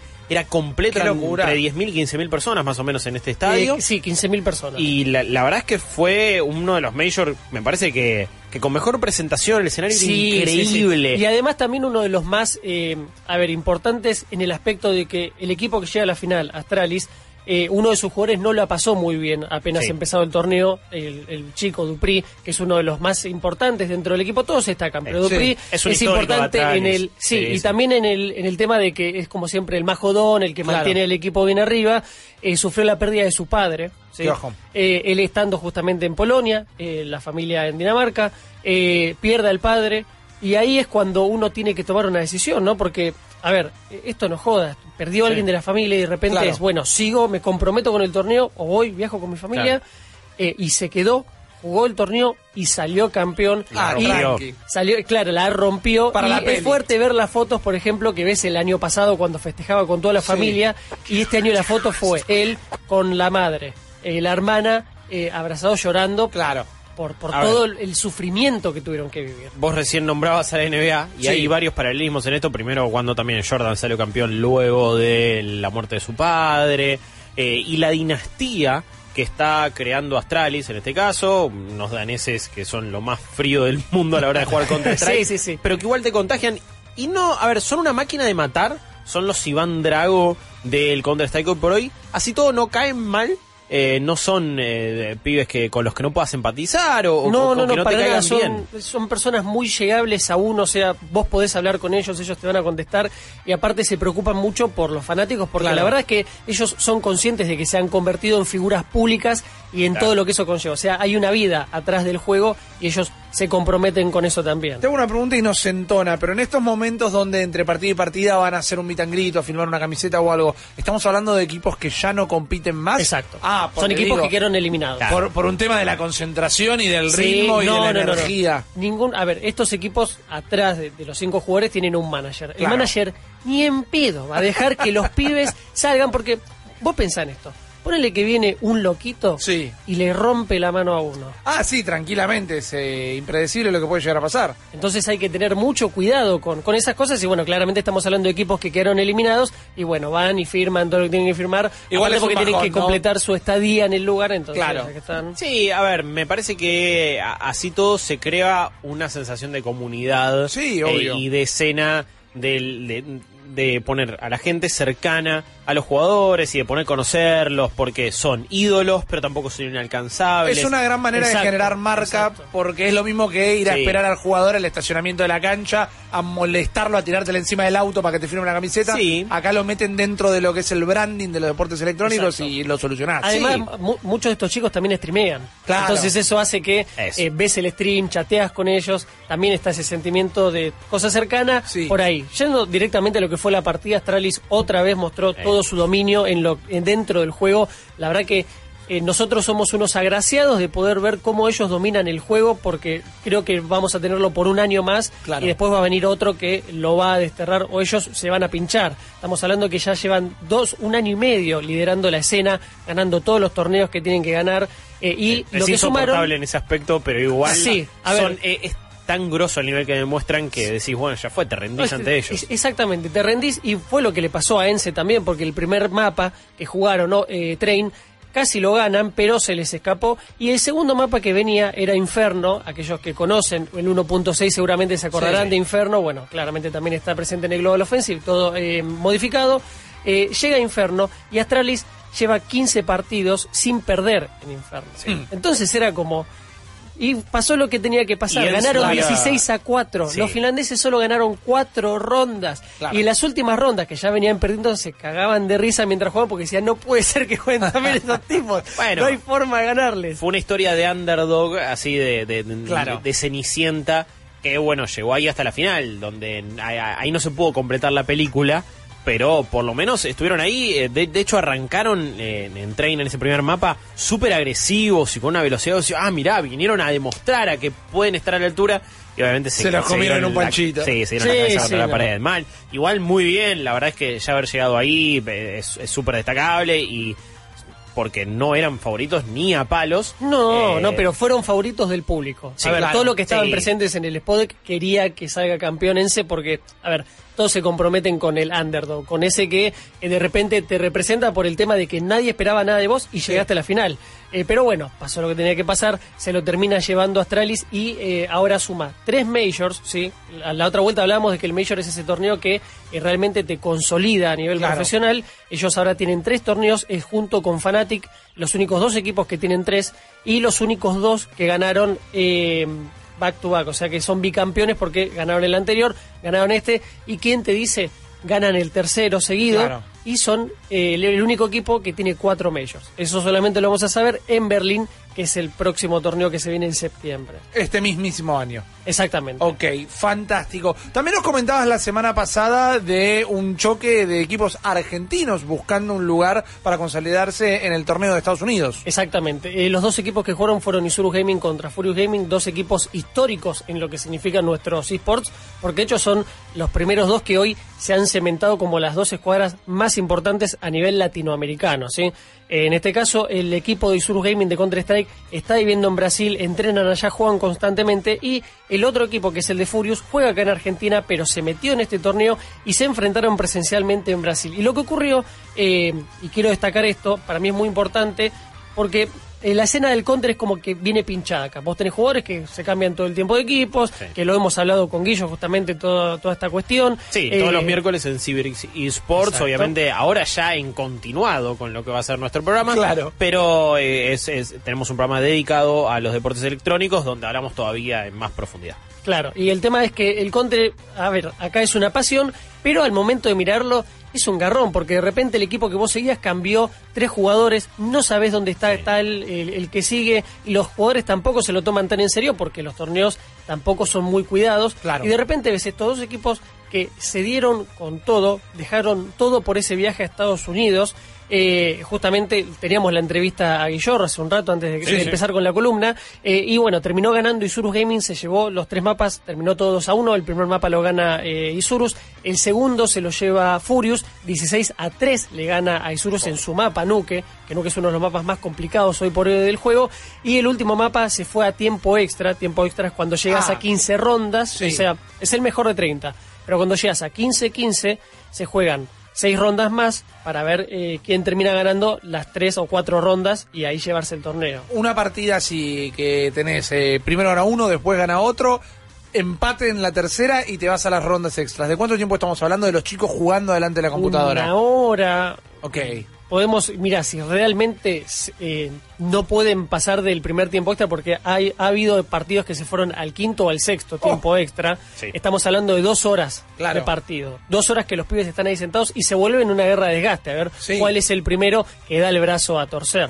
Eh, pero bueno, se lo termina gana- eh, llevando Isurus. Que, ¿Qué es lo importante que ganó Isurus con esto? Ganó un viaje a Estados Unidos a la ISL Pro League. La ISL Pro League es una de las ligas más importantes de Counter-Strike a nivel mundial y lo que va a hacer es que Isurus pueda medirse contra equipos muy importantes allá en Estados Unidos. Y esto es un viaje que lo vienen buscando hace bastante los chicos en un torneo muy importante como lo es- la ISL LA League, que el año pasado casi lo ganan, pero muchos acusan eh, y hay muchos rumores de que hubo robo Ajá. y e Isurus lamentablemente no se pudo llevar el partido que lo jugó en su momento contra Sharks. Ahora se pudo llevar el torneo porque aparte salió campeón, más allá de que logró esta clasificación tenía que jugar la final para salir para ver si salía campeón y se ganaba 20 mil reales más. Eh, y bueno termina saliendo campeón, termina llevándose el torneo y logra este puesto tan importante en lo que significa jugar en Estados Unidos. Más allá de que Furious se pierde este torneo en Estados Unidos, eh, por otro lado, la semana que viene los chicos van a estar viajando a China a jugar la West, otro mundial, si se le quiere decir, de Counter-Strike con muchos equipos, pero cuando te digo muchos equipos estamos hablando de que juega un equipo que nunca en tu vida vas a conocer Claro. y se clasificó para ese torneo. Ok. Eh, y, y bueno, de hecho el, el grupo que le tocó yo diría que eh, tiene, Hoy- tiene chances. Hoy se bajó uno de los equipos que Ah, estaba en su grupo porque eh, se cruzaba con una clasificatoria que les parecía más importante y de hecho era el equipo más difícil. Claro. Así que mejor que se bajó. Por eso Eh, tienen varias chances. En sí, otros grupos, sí, en sí. otros grupos hay equipos muy importantes. Hay que ver si los juegan o no. También ir a China, tema de calendario, es como un poco complicado. Ahí puedes y ver las un- horas que, que implica. Sí. ¿Estamos en un China. momento caliente de eventos o un equipo puede llegar a tener varios viajes por mes generalmente como ahora? Mira, eh, es medio un crimen lo que voy a decir, pero hay equipos que viajan cinco veces en el mes a jugar Claro. torneos y estamos hablando de que una semana están en Estados Unidos, a la otra semana están en Brasil, a la otra semana están en Alemania. eh, y es muy desgastante. Claro que sí. Muchos equipos lo que terminan haciendo es bajarse algunos torneos porque claramente a lo que estamos conduciendo a los chicos es a llevarlos a que se quemen, el, Claro. el- el clásico burnout.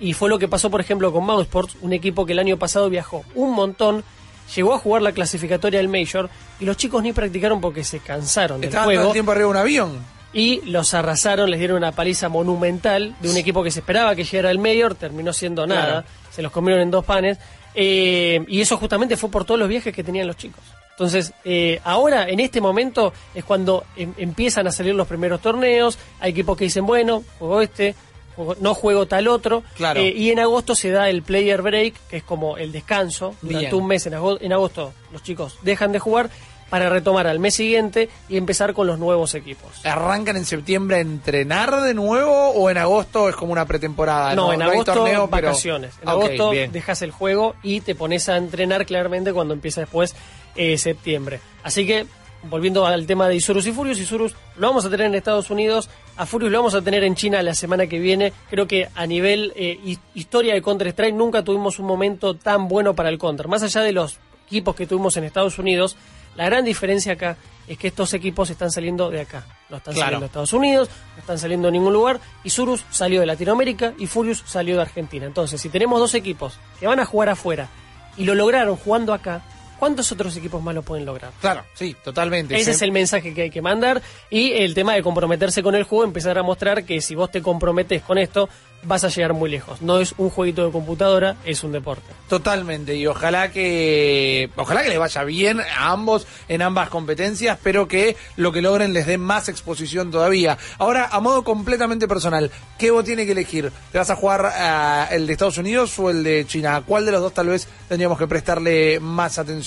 Eh, a, uf, a ver, al- el de Estados Unidos. Ok. El de Estados Unidos para mí porque es un torneo más serio. eh, y, a ver, es un torneo más profesional. El torneo de China se juega así, a, a los golpes, Claro. y gana quien gana. Es muy desgastante para los chicos jugar ese torneo, pero el premio es un millón de dólares. Claro. Entonces, eh, de alguna manera, eh, te, in- te invita a ir a jugarlo igual. La papota china es difícil de rechazar, Sí. ¿no? Es como son un mercado demasiado grande. Sí, obvio. Y hay, hay que ver qué termina sucediendo en unos años a nivel de deportes electrónicos allá. También algo que, que charlábamos en CyberX Esports, que la escena china de Counter-Strike está mejorando una bocha. Uf. Entonces se empieza Sí. como a jerarquizar un poco esa, esa pata que estaba un poco dormida, que en otros deportes electrónicos domina Asia, pero que en el Counter no pasa. Eh, yo creo que sí, por ahora ir a un torneo en Estados Unidos te da mucha más chapa, te codías Sí. con equipos que ya están en otro nivel. Claro. Y eso me parece que puede terminar siendo lo más importante. Ok, fantástico. Entonces, ¿cuándo, cómo, cómo es el mapa a estos torneos? ¿Cuándo los vamos a poder ver los eventos? Bien, y Surus lo vamos a ver recién en abril porque Sí. falta que se definan dos equipos más para que viajen a ese torneo. Son cuatro equipos latinos que van a viajar a jugar este torneo. Faltan otros dos. En abril vamos a ver cómo... eh, ahí, ahí es cuando empieza el camino de Isurus dentro del torneo. Ok. Y por parte de Furious, la semana que viene lo vamos a tener. Todavía no está develado por dónde van a transmitir los partidos de Furious. Es cuestión de enterarse en las redes porque el tema es que juegan eh, 60 y 32 equipos Claro. y no hay una transmisión para todos. A veces hay al- alguno que se compromete y dice, bueno, a mí dame el, el código del server Podés y yo te lo transmito. Para tu propio canal, por Exactamente. ejemplo. Ok, pero es un trámite eso, no es como que ya por participar lo tenés. No, no, no, tenés que agarrar, hablar con quienes manejan las transmisiones Claro. en China, che, me prestás, puedo hacer esto, y agarran y te lo dan, pero es algo que puede tardar una semana como un mes. Exacto. Bueno, se van a enterar con nosotros o con Kevo particularmente seguro la semana que viene. Nosotros vamos a escuchar un poquito más de información y enseguida volvemos. Ciberes eSport Powered by Claro. Ahora, ahora en Malditos Nerds. En un minuto. Mantente informado. Dune es la novela de ciencia ficción más vendida de todos los tiempos y pronto será una película con Oscar Isaac, Jason Momoa y gran elenco. Su director la llama un Star Wars para adultos y es un universo ideal para el gaming. El estudio Legendary buscará reactivar la franquicia con tres juegos desarrollados por Fancom, creadores de la reciente saga de juegos de Conan.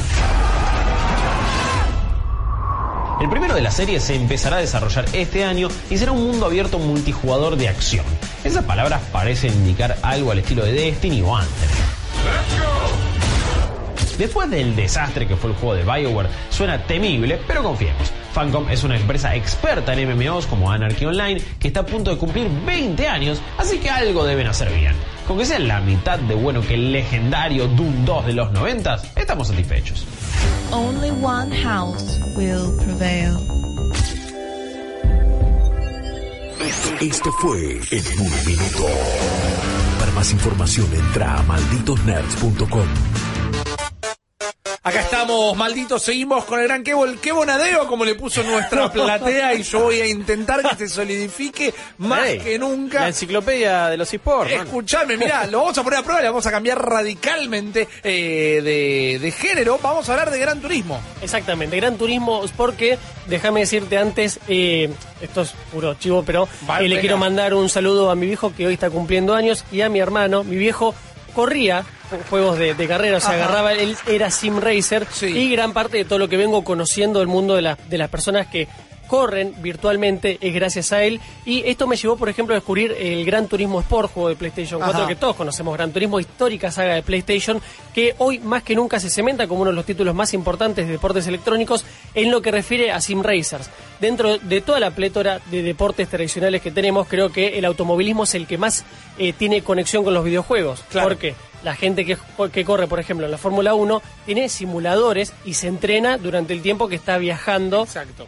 Eh, para cuando tiene alguna competencia. Entonces, siempre están arriba de un juego que simula la realidad. Claramente le sacamos el factor mortal porque Claro. si te pegas un palo a 200 kilómetros por hora, es probable que no la cuentes. Pero Bueno, en un juego no pasa nada. Mucha gente se comió un garronazo con el último Gran Turismo, no está a la altura de pegarte un palo con el auto. No, fue lo que No, esperábamos. si a vos se te ocurre hacerle así al auto, tipo lo, lo rajuneás un poquito, multa, un segundo, y vos decís, no. es peor, entonces. A ver, pero eh, eh, es correcto lo que vos decís, Ripi. Me parece que el- las personas que se llevan un garrón con Gran Turismo Sport son justamente las que no se terminaron de meter en toda su escena competitiva. Exacto. Porque a nivel esports o a nivel eh, competencia, en realidad está en su mejor momento y está muy bien armado un montón de cosas. Eh, de hecho, esta semana en CyberX Esports vamos a tener una entrevista que nos va a explicar un montón de cosas sobre este hermoso mundo del automovilismo digital, Muy bien, virtual, claro. con Agustín Cajal, uno de los principales pilotos acá en la Argentina.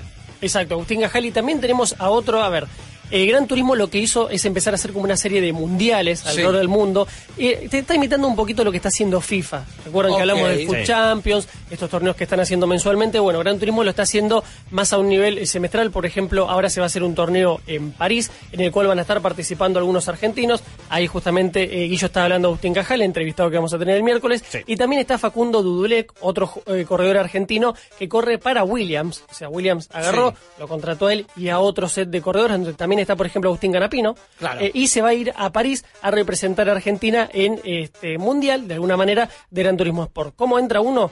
Jugando de tu casa. Vos agarras, si tenés el volante, porque esto se juega con volante. Vos te puedes clasificar jugando con el joystick. Sí, pero a competir. Allá te vas y, y corres con volante, no corres con joystick. Sí, te- Eh, y es uno específico, ¿no? Que podés llevar tu volante. No, no, no, no, se corre con el. No, los, los- Sí. eh, esos. Sí. Hay un montón, pero bueno, se corre con una marca específica. eh, y el tema es: eh, a ver, se hace este mundial eh, y a partir de ahí estos corredores que van, digamos, a, a clasificarse, se van eliminando hasta que llega una carrera de 16 corredores, que siempre hablamos de este tema de Gran Turismo, qué pocos autos quedan. Claro. La verdad que una carrera de 16 autos es como... Pero Sí. bueno, eso es ese set de corredores y a partir de ahí se van haciendo diferentes series donde se van eliminando hasta que quedan los mejores 16 y de ahí para adelante se juega todo este mundial. En el caso tanto de Agustín como de Facundo lo que hacen es correr de su casa y terminar dentro de un top a nivel Argentina.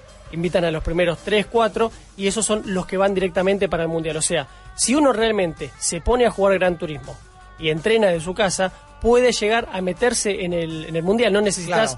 Nada más que saber realmente jugar al juego y un volante.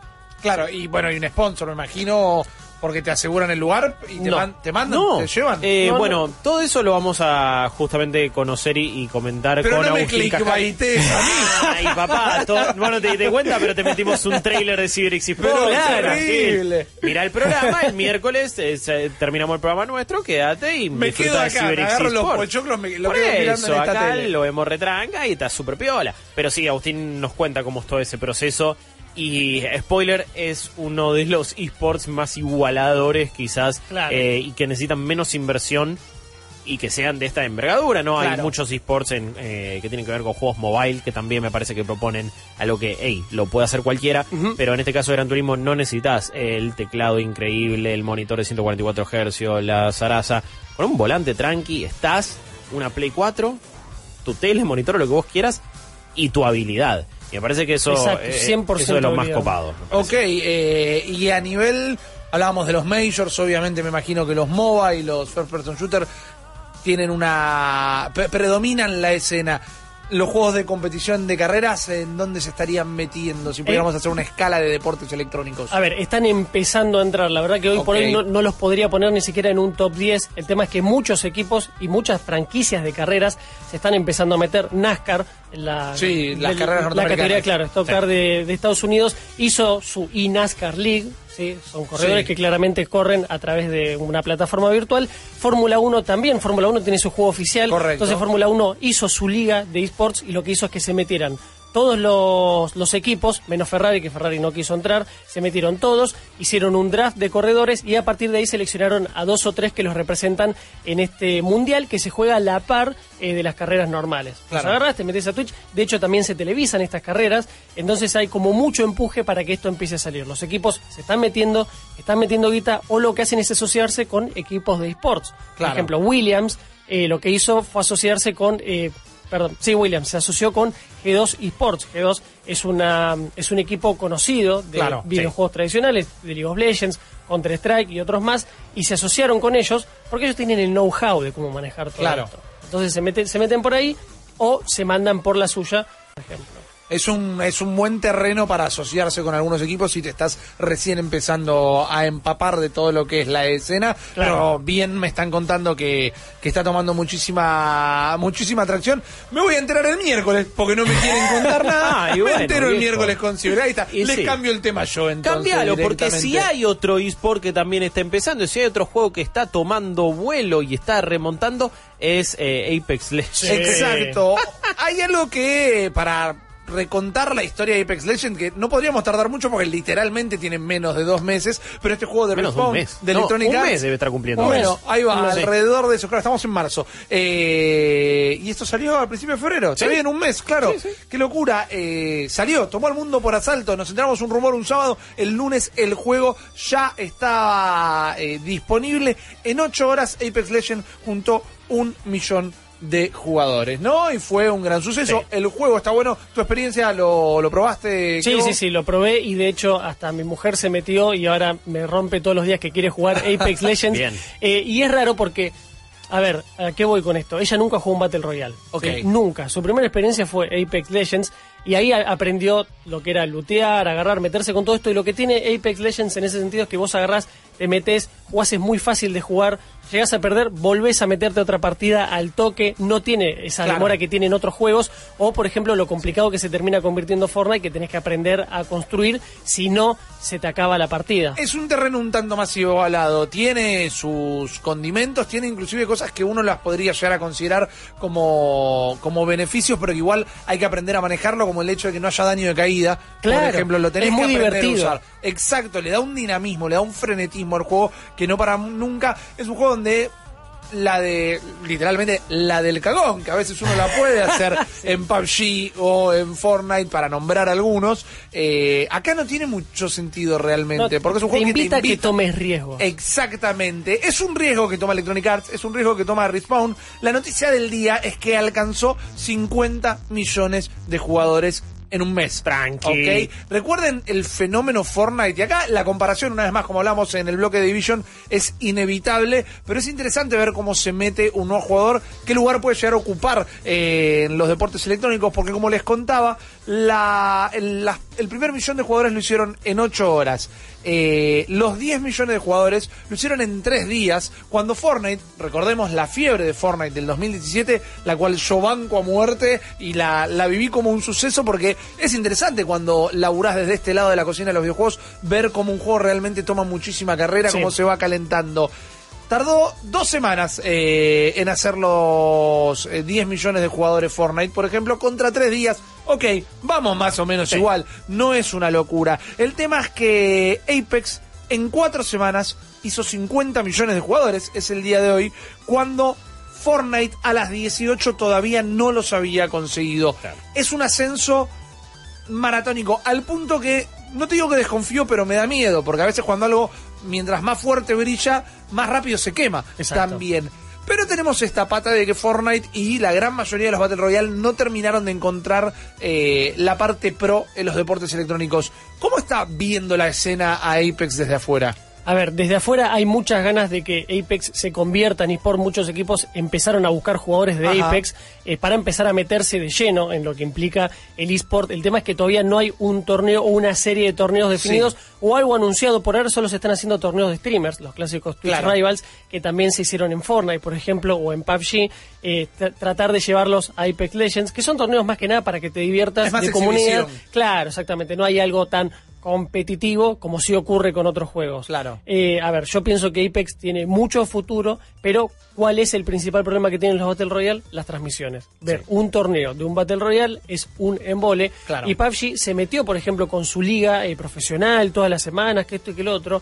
Es imposible de seguir, sinceramente. Alguien que no capta la noción al, al toque, se aburre y cambia. No son Entonces el desafío de autos. Claro. El desafío de Apex eh, para mí va a ser eh, cómo atrae a esa masa de gente que dice no, los eh, Battle Royale no son un eSport porque no se pueden ver o lo que sea. Claro. Cambiarles el chip y decirles, claro, que es un eSport porque para mí son un deporte electrónico, pero tiene que ser vistoso, tiene que ser disfrutable. Claro, eh, por este lado yo creo que es el que más se acerca, tal vez, Apex Legends, porque más allá de que... Son no te- 60 jugadores nada más. Es So- mucho más simple de transmitir que Exacto. 99 jugadores. Exacto, y siento que una transmisión similar a las eh, de mm, Overwatch, por ejemplo, es un sistema que podría llegar a encuadrar bastante. Sí, yo creo que el, el- el tema de los personajes lo puede hacer más atractivo, También. del armado de, el- de, de cada equipo, que vemos como combinaciones muy distintas. Por ahora el meta en ese aspecto no es que ya se fijó en, no, tienen que ser estos tres sí o sí, cada Claro. equipo medio que tiene su estrategia.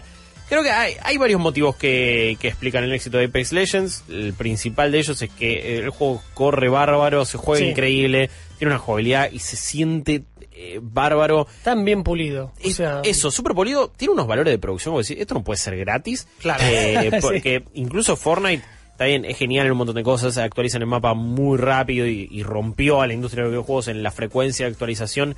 Pero acá vos decís, ah, man, tiraron la casa por la ventana e igual así es gratis. Eh, me parece que es, bueno, ya hablamos del sistema de, de- de ping para, para comunicarse con un equipo, incluso sin tener un headset, incluso siendo desconocidos. Pero me parece que también hay una cuestión que y esto es lo por lo cual los Battle Royale no son una moda, ya están instalados. Sí. Y me parece que ahora ya todo el mundo sabe que es un Battle Royale y cuáles son las reglas. Está bien, la, la mujer de Kevo eh, en este caso no había jugado nunca un Battle Royale. Claro. Y, y bueno, fue como Y, pero igual le costó muy poco Muy acostumbrarse poco. a todo eso. Dos, por, tres partidas y eso. al toque ya agarraba y a mí me gusta, como bien decías vos, eh, cagonearla. Porque la verdad que no me gusta salir a Es- buscar a la gente es y agarrar y me decía, Yo soy bien salgamos, salgamos a buscar a alguien y yo le digo, no, No. vos querés perder. Y sí, pero al menos me divierto. Bueno, tiene ni razón. se te ocurra. Es que yo hoy se lo decía a Guillo eso. Me parece que siempre la, la experiencia es una tirada de dados, al fin y al cabo, ¿no? Me parece que las partidas por cómo está configurado el mapa, por cómo está pensado el juego, por la cantidad de jugadores, por lo vistoso de cada héroe o leyenda, me parece que tenés la oportunidad que en cada partida pase algo interesante sí o sí. Mates Sí. o no mates a alguien. Inclusive tu propia muerte, por ejemplo. Sí, porque eh, siempre se puede dar una circunstancia eh, distinta. También esto de los finishers hace que a veces cuando te mandan de esa manera decís, mirá que animación coparme, que hijo de puta". Eh, bueno, ya fue, está bien. Te- el- te- me lo hiciste bien, me lo hiciste bien. A mí el finisher, que son como estos movimientos finales, tienen algo fantástico que es que cuando tenés un tipo ahí o una tipa eh, sin ningún tipo de violencia en la vida real, ¿no? Pero y lo querés liquidar, te sale de adentro, sí, le hago el finisher, le hago el finisher, pero es exponerte también. Claro. Es un momento de Sí. que tiene un pro y una contra de lo expuesto que estás. Mucha recompensa, pero también mucho riesgo. Sabés la de tiro que me comí por querer hacer un finisher fachero. Y aparte se, se, se dan medio situaciones de película. Bueno, lo, lo que decías de que no tenga daño de caída hace que tengas escapes súper alocados. Esa El cosa de- slide. es bueno, que vas más rápido cuando te deslizás. Que te marque Eh, qué zona tiene mejor loot que la otra, porque normalmente uno como que está adivinando o dice, bueno, si caigo a tal parte, acá ya hay partes definidas, Claro. pero porque el juego ya te dice dónde vas a encontrar buen loot. Sí, o, o caer en ese dropship, viste, en esa nave que está dando vueltas. Mm. Eso es, es un genial. quilombo hermoso. Me encanta, me encanta. Y siempre me pasa que llego, meto un par de piñas o tiro un par de tiros y de repente me tiro. Y como, ¡eh, chavalito! Si no lo jugaron nunca, hay una navecita que está flotando un poco por debajo de la de donde se tiran los jugadores, Sí, claro. que tiene el mejor loot del juego o cosas muy copadas. Yo también, al- siempre siendo la del cagado, yo me tiro, agarro una cosa, no me, importa voy. lo que es, y Sí. me tiro. Entonces, sí. Bueno, pero ti- ti- tiene, tiene lugar para esas estrategias, me parece. Eh, realmente jugarlo con un pad eh, sin tener mucho auto-aim hace que sea súper disfrutable y, y está muy bien adaptado a ese tipo de control, que es algo que, por ejemplo, PUBG no pudo hacer, que no Claro. se pudo no se pudo despegar del mouse y teclado, es imposible jugarlo. Pero yo entiendo que debe, haber su- debe tener su público. Jugar PUBG con un control y en consolas a 30 FPS a Sí, duras no. penas no va. no es lo mismo que Fortnite logró que al menos, No, por ejemplo, obvio. te puedan llegar a decir, no, construir con el teclado, con el control es más fácil, tal vez. Sí, sí, sí. Se pudo, pudo encontrar un terreno medio. Tenemos un tweet eh, ahí dando vueltas que es oficial de la propia cuenta de Apex, que mostraba un video con un montón de data, ¿no? Con las típicas, los factoides de 1238 Ultimates se usaron, por ejemplo, en Ah. este último mes del juego. Me encantan, amo esas estadísticas falopa. Total, pero a mí me gusta lo que promete el tweet justamente que dice, bueno, llegamos a los 50 millones de jugadores, eh, muchas gracias por la banca, no podemos esperar a mostrarles lo que se viene. Y a mí esa pregunta me llena de dudas porque digo, por un ¿Qué se lado, viene? ya, ya, lo Claro. quiero ver ya, quiero que me muestre ya que se viene, y por otro lado tengo mucho miedo de que se quieran pisar sus propios talones, ¿no? Sabemos que en este momento Fortnite está queriendo recuperar un montón de terreno, dieron gratis el último pase de temporada, algunos dicen que lo dieron gratis porque la verdad no está muy bueno Sí. el contenido, sabemos que la está luchando. A mí me gustaría que lo mantengan bastante progresivo el lanzamiento de todo lo que es nuevo para Apex, pero hay que entender que ellos tienen que estar a la altura de la propia competencia que, que ofrecieron directamente. A ver, se- la- las cosas más obvias son nuevos, eh, nuevos héroes, nuevas leyendas. Ajá. eh, que me parece que eh, está claro que eso eh, sería lo más lógico y hasta estaría muy copado, porque de repente te cambia el juego por completo. Claro. Y después, yo creo que se va a venir un nuevo mapa en el sentido que eh, cuando, por ejemplo, alguien lo está jugando en PlayStation y dice tal usuario en Kings Canyon. Claro. Ok, si le pusieron ya nombre al mapa, entonces van a ir por esta cosa medio PUBG de sacar distintos mapas. Yo no sé si es la mejor estrategia. Para mí, lo de cambiar el mapa como lo hace Fortnite es más interesante, me copa más, Claro. porque después. Que es lo eh, que está tratando de hacer Blackout.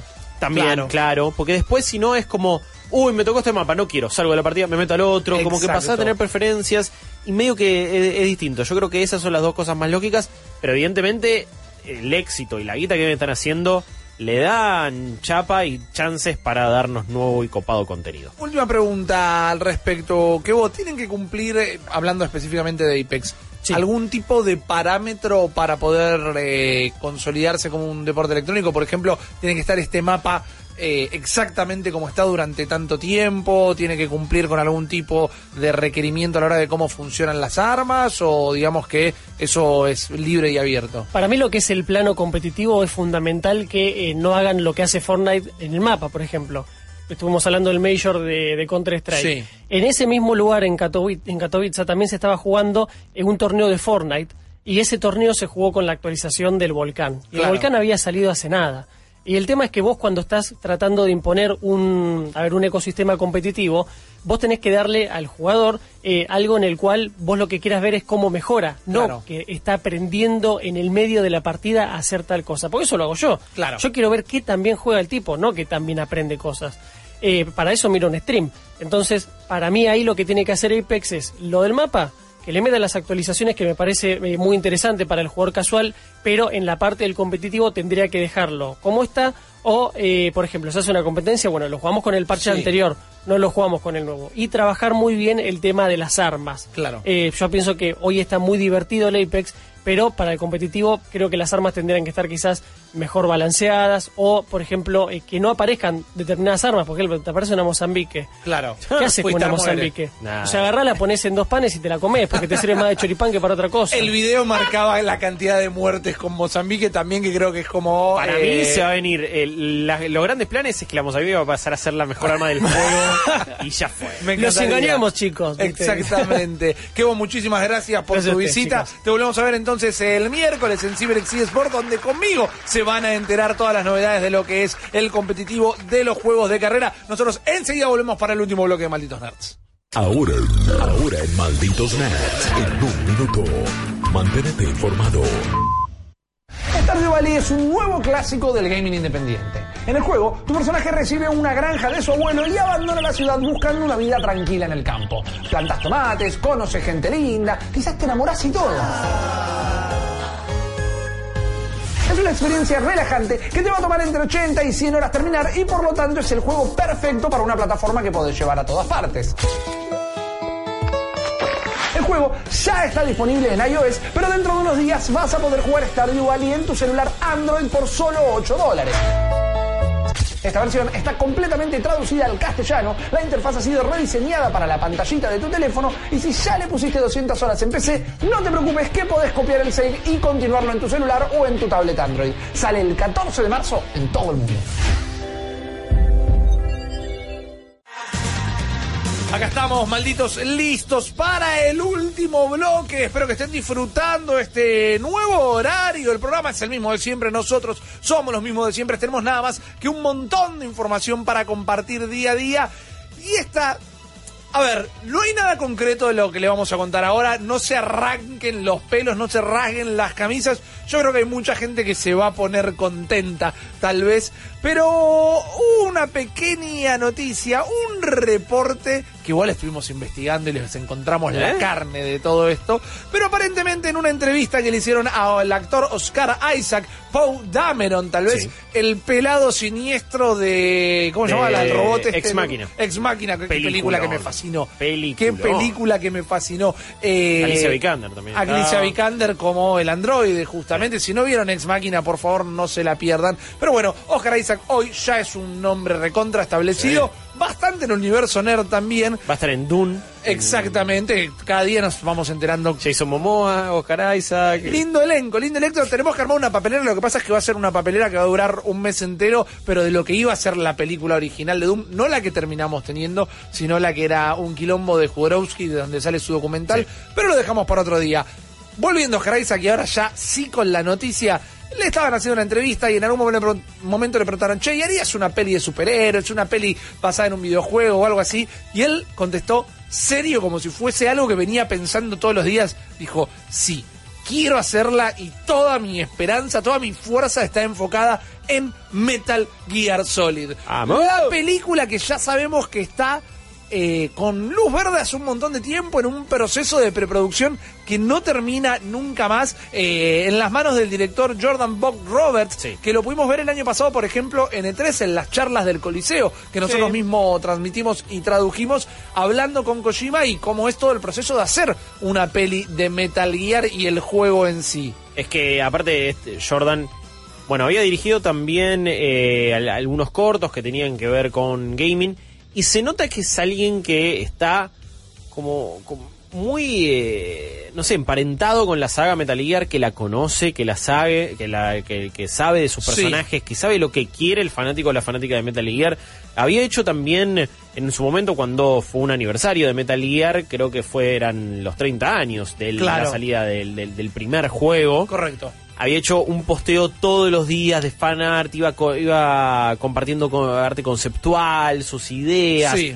Está muy entusiasmado.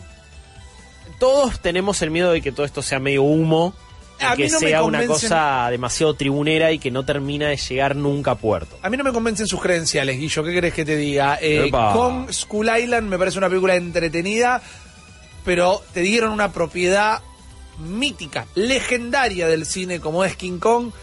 Y medio que. Y está mejor que la de. El 2006, mejor que la de Peter Jackson. Y sí, qué sé yo, es otra cosa. Eh, son me reí.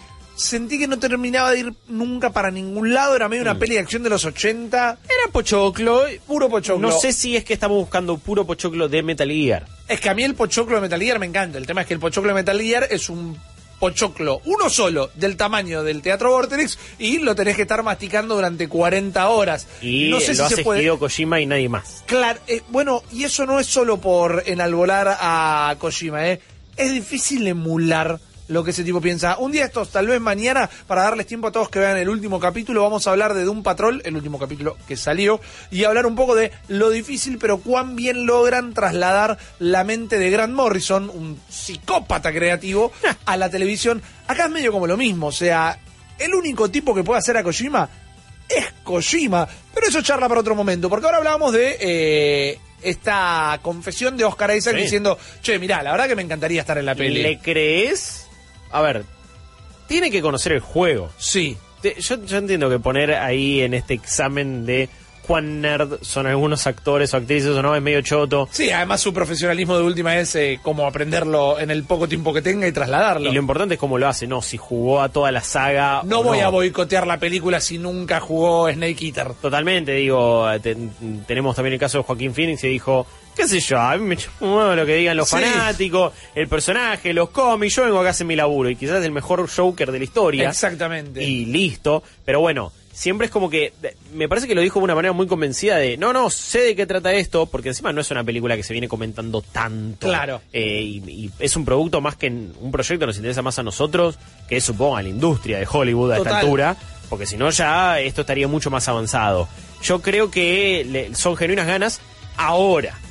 Lo, mi- mientras acá vemos, este es un póster hecho por Boss Logic. Exacto. Eh, se lo pidió el mismo Jordan Buck Roberts. Boss Logic es un, supongo, no, no sé si es un hombre o una mujer en este caso, que hace unos pósters y un arte increíble y ahora las grandes, eh, todo era fan art, y ahora las grandes empresas le están pidiendo trabajos Claro. específicos. Lo habían pedido los rusos para Avengers Endgame también y se mandó unos pósters Bueno, increíbles. es medio el caso del artista de DeviantArt que hacía los Pokémon hiperrealistas y lo terminaron llamar. Eh. Totalmente. Eh, son las nuevas generaciones de artistas que están, obviamente, a través de la gran plataforma que es Eso. Internet, dando a mostrar su laburo. Ahora, la gran pregunta es, ¿lo ves a Oscar Isaac haciendo de el soldado legendario Solid Snake? Mira, te voy a decir dos cosas. Primero, eh, lo primero que temí era por su altura, ¿no? Porque si vos me preguntás, Oscar Isaacs es un tipo peticito, mide un metro setenta y cuatro, ya es más alto que yo.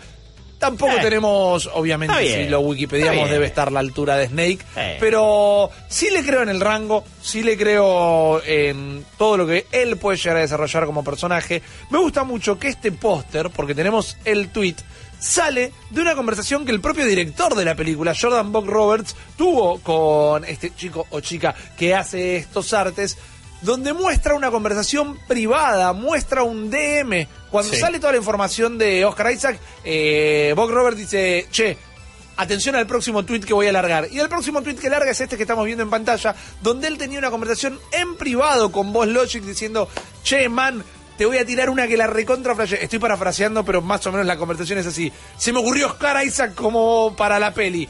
Hay un montón de cosas censuradas que deben ser, o redactadas que deben ser, eh, data dura de la peli, fechas, un par de malas palabras como que deben haber dicho, no, boludo, no te la puedo. Se nota que está editado para que sea políticamente correcto en el mejor de los sentidos, pero es algo que ya se le había cruzado por la cabeza al director. Y ahí es donde compro.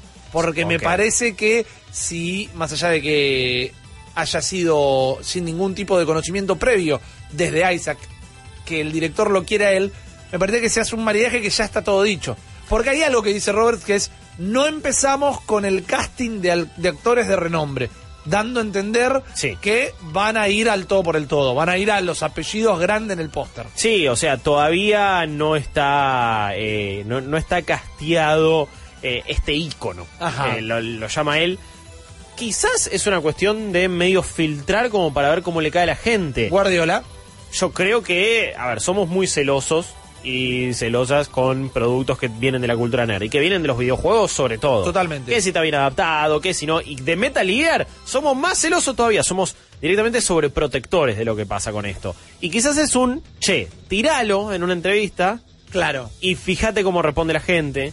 Y si le copa, dale, vamos para adelante. Bueno. Quizás hay dudas con eh, representantes de, no sé, digo, la gente de Oscar Isaac quizá tiene dudas, quizá tiene duda directamente la, la distribuidora, la gente que esté haciendo esta película, que esté poniendo Sí. la tarasca, y de repente dicen, ah, no, pará, esta era la decisión correcta, vamos por ahí. Es que planteándomelo como lo haces, me gusta mucho tu manera maquiavélica de verla porque veo el, el arreglo comercial de, che, hagamos esto, lo dice primero él y después sale el director a decir, siempre había pensado en él. Eh, esa esa Es confirmación retroactiva deja tranquila a la gente, me parece. Se escribe solo. Claro. Eh, no sé si, la, la verdad es que no sé si era la primera persona que hubiera pensado para hacer de Solid Snake. ¿Pero pensaste en otra? Eh, Hugh Jackman es el único que alguna vez había pensado en su momento, no ahora ya, pero me, me- me parecía como, ah, listo, ya está, sale solo, tiene que ser Hugh Jackman, pero es Hugh Jackman y además eh, está muy, muy empatado con Wolverine, ya no, ya, ya no da. Pero Revolver Ocelot para Hugh Jackman. Ah, no es- todavía le faltan unos años más. Sí, bueno, está bien, pa- para la versión más adulta, por Uno, decirlo de eh, alguna manera. No sé, es Sam Elliott para, para sí, Revolver sí, Ocelot. claro, se escribía solo, qué nabo que soy. Claro, era igual. Sam Elliott. Tiene una voz igual de mayor, y Ocelot es como The Scan, es the best scan ever". Eh, y tiene como toda otra teatralidad quizás y después cuando ya sea Liquid Ocelot será Claro. todo un gran quilombo pero para la primera me parece que te- tenemos lo que más lo más importante son tres está claro Ocelot Snake y Liquid Sí, sí, sí, sí, sí. ¿quién, quién traes para que haga de Liquid en este caso? ¿Sabes a quién pongo que es un actor que a mí ya me desencantó bastante, pero me parece que da bien para el papel? Es Fassbender. Es un Fassbender. no sé si lo veo rubio con pelo largo Sí, se escribe ¿Vos solo también. Es un Fassbender medio loquito, todo muy flaquito, muy fibroso. Mira, tiran Norman Reedus para hacer de Snake. Tiran por acá. Mm, no sé. No, no, no está a la altura. Eh, ¿Vos decís? Tenemos, eh, tenemos dos papeles de Norman Reedus. The Walking Dead y la peli está tan famosa. ¿Cuál otra? Eh, la de los Saints, eh, de Van Hog Saints. Ah, no, me está sí. saliendo a pronunciarlo bien ahora Eh, porque no me acuerdo el nombre. ok, está Pero bien, digo, está ¿qué bien. otra cosa hizo Norman Reedus? No, Nada. no sé. Eh, Oscar no tiene la voz de Snake. La voz es algo muy loco y que, que nos pasa con un personaje como Snake. Yo creo que más que el físico de Snake, nos ha quedado la voz. Y eso es David Hayter. Sí, Eh, sí. David Hayter ha sido la voz de Snake. Y cuando no estuvo, y cuando de repente Kiefer Sutherland pasó a ser de Snake, se sentía un vacío, se sintió como algo raro. Está bien que eh, era Big Boss, y ya que Big Boss y Snake tuvieran ex- prácticamente la misma voz, yo sé que no era exactamente, y que había cambios, y había tonalidades, y, y David Hayter hizo un buen laburo en ese aspecto. Yo creo que eh, no tener a, a Hindy, Otacon, Bueno, pero ahí, Connor. ahí tenés Como un laburo Merrill. muy interesante. Necesitas un actor. solo pala- una Sí. palabra va tirando solamente. Necesitas un actor que Sí. con poco haga mucho. Necesitas un actor que con pocas expresiones y demás te entregue eh, tensión, emoción, eh, eh, te, te- te haga compenetrarte con el personaje e interesarte en él sin que sea un tipo completamente charlatán ni nada. Y eso no lo puede hacer cualquier actor. No. Menos que menos Norman Reedus, más allá de que no es que le estoy pegando a eso que tiraron, sigan compartiendo nombres. Me parece que es una peli que necesita de actores y actrices de renombre. Vos, yo pensaba que ir más por... A ver, pará, tenés razón. Lo necesita a nivel marketinero económico, porque por sí sola quizás eh, nos va a interesar a nosotros Por y no un al lado. público en general. Sí. Pero a la vez me gustaría que sean todas personas desconocidas para no ver a, a un actor o una actriz haciendo de tal o cual personaje y sí tener la imagen fresca de, bueno, ok, este es el avatar de turno de Snake. Tiraban Liam Hemsworth para, supongo, para Liquid. Es buena, el hermano de sí, Chris sí, Hemsworth. sí, estoy tratando de imaginármelo en mi mente. Me gusta. Eh, ya el acento, brother. eh, ya, eh, es genial. Ya fue. Yo banco a full en ese aspecto. Eh, también tiraban Matt Mikkelsen, que a- alguien tiene, tiene que estar. Pero bueno, ya los veo muy, muy emparentados con, con, los, con este nuevo proyecto de Kojima, que es Death Stranding. Josh Holloway, eh, como Ocelot, que. No, co- para, co- como Liquid. Josh Holloway es eh, Sí. Sawyer. Sí, sí, sí. ¡Eh! Lo que pasa es que también, chicos, no hizo nada después de los. No pensemos Y nunca- en. y no fue demasiado parece. buen actor tampoco, ¿eh? Claro, desapareció Medio- por completo. Yo sabes a quién quiero en la película, a The End, el francotirador, el viejito, el que se podía llegar a morir de Sí. viejo y ponerle un De Niro. Poner un Robert De Niro a hacer de End directamente. Ok, ok, y ahí hay, hay que ver. Bueno, en teoría. En lo- teoría es el primer juego de Play Sí, 1, ¿no? Metal Gear Met- Solid 1. Exacto. Vamos a ver si eventualmente cuentan la historia de Big Boss, de Boss, que de Boss tiene que ser Kate Blanchett. Para mí no, no hay, no hay Bien, otra. cerramos. No hay otra persona. Ma- mandale a Robert un mensaje. Y a- cerramos nosotros. y ahora, si, si metes a Big Boss en un futuro, que obviamente igual es John Connery ya estaba inspirado en él en, cu- cuando es más de grande. Claro. Eh, ¿qué, qué haces? ¿Metes al mismo actor que hizo de Snake para hacer la película basada en Metal Gear Solid 3 o metes a otra persona? Qué difícil. qué es como, de ahí qué haces, porque la Dirishima hizo el mismo diseño. Es una realidad. eran iguales. En ese caso no sé qué haces, eh, pero, pero ojalá, porque Metal Bueno, Gear Solid 3 es la posta. igual ahí Jeremy tira- Renner tienen acá. ¿eh? Jeremy Renner te lo veo, realmente te lo veo, pero tiraste algo clave, que es eh, acá va a haber un casting donde Hideo va a estar sentado en el medio de la mesa de casting y va a decir, primero pasan estos dos micros llenos de todos mis amigos, después pasan estos dos micros de toda la gente que yo soy fan Y del toro. Claro, y después hagan un llamado a casting. Uy, gente, nos están sacando de la cancha. Se termina este episodio de Malditos Nerds. Algunos anuncios rápido. Mañana volvemos a Sí. las 10 de la noche. Pueden estar todo el día acompañándonos a través de borderex.com con noticias, reviews y los lanzamientos de la semana que vamos a comentar también a la noche y lo que saben eh, de siempre. Recuerden que a las 12, miércoles, jueves y viernes van a tener los estrenos de nuestros programas Cyberix y Sports, Malditas Movies y Malditos Games. Malditas Movies de esta semana hablando de Capitana Marvel. Ya llegó esta semana como la programación de Vorterix arrancó con todo. Nosotros nos vamos. Muchísimas gracias, Guillo, por la compañía de todos Gracias los días en la trinchera de noche. En este momento, esto, este programa no es algo que hacemos nosotros dos solos acá. Esto es un Megazord y está también en la operación y en la producción. Tenemos a Ceci Bona, Teo, una vez más.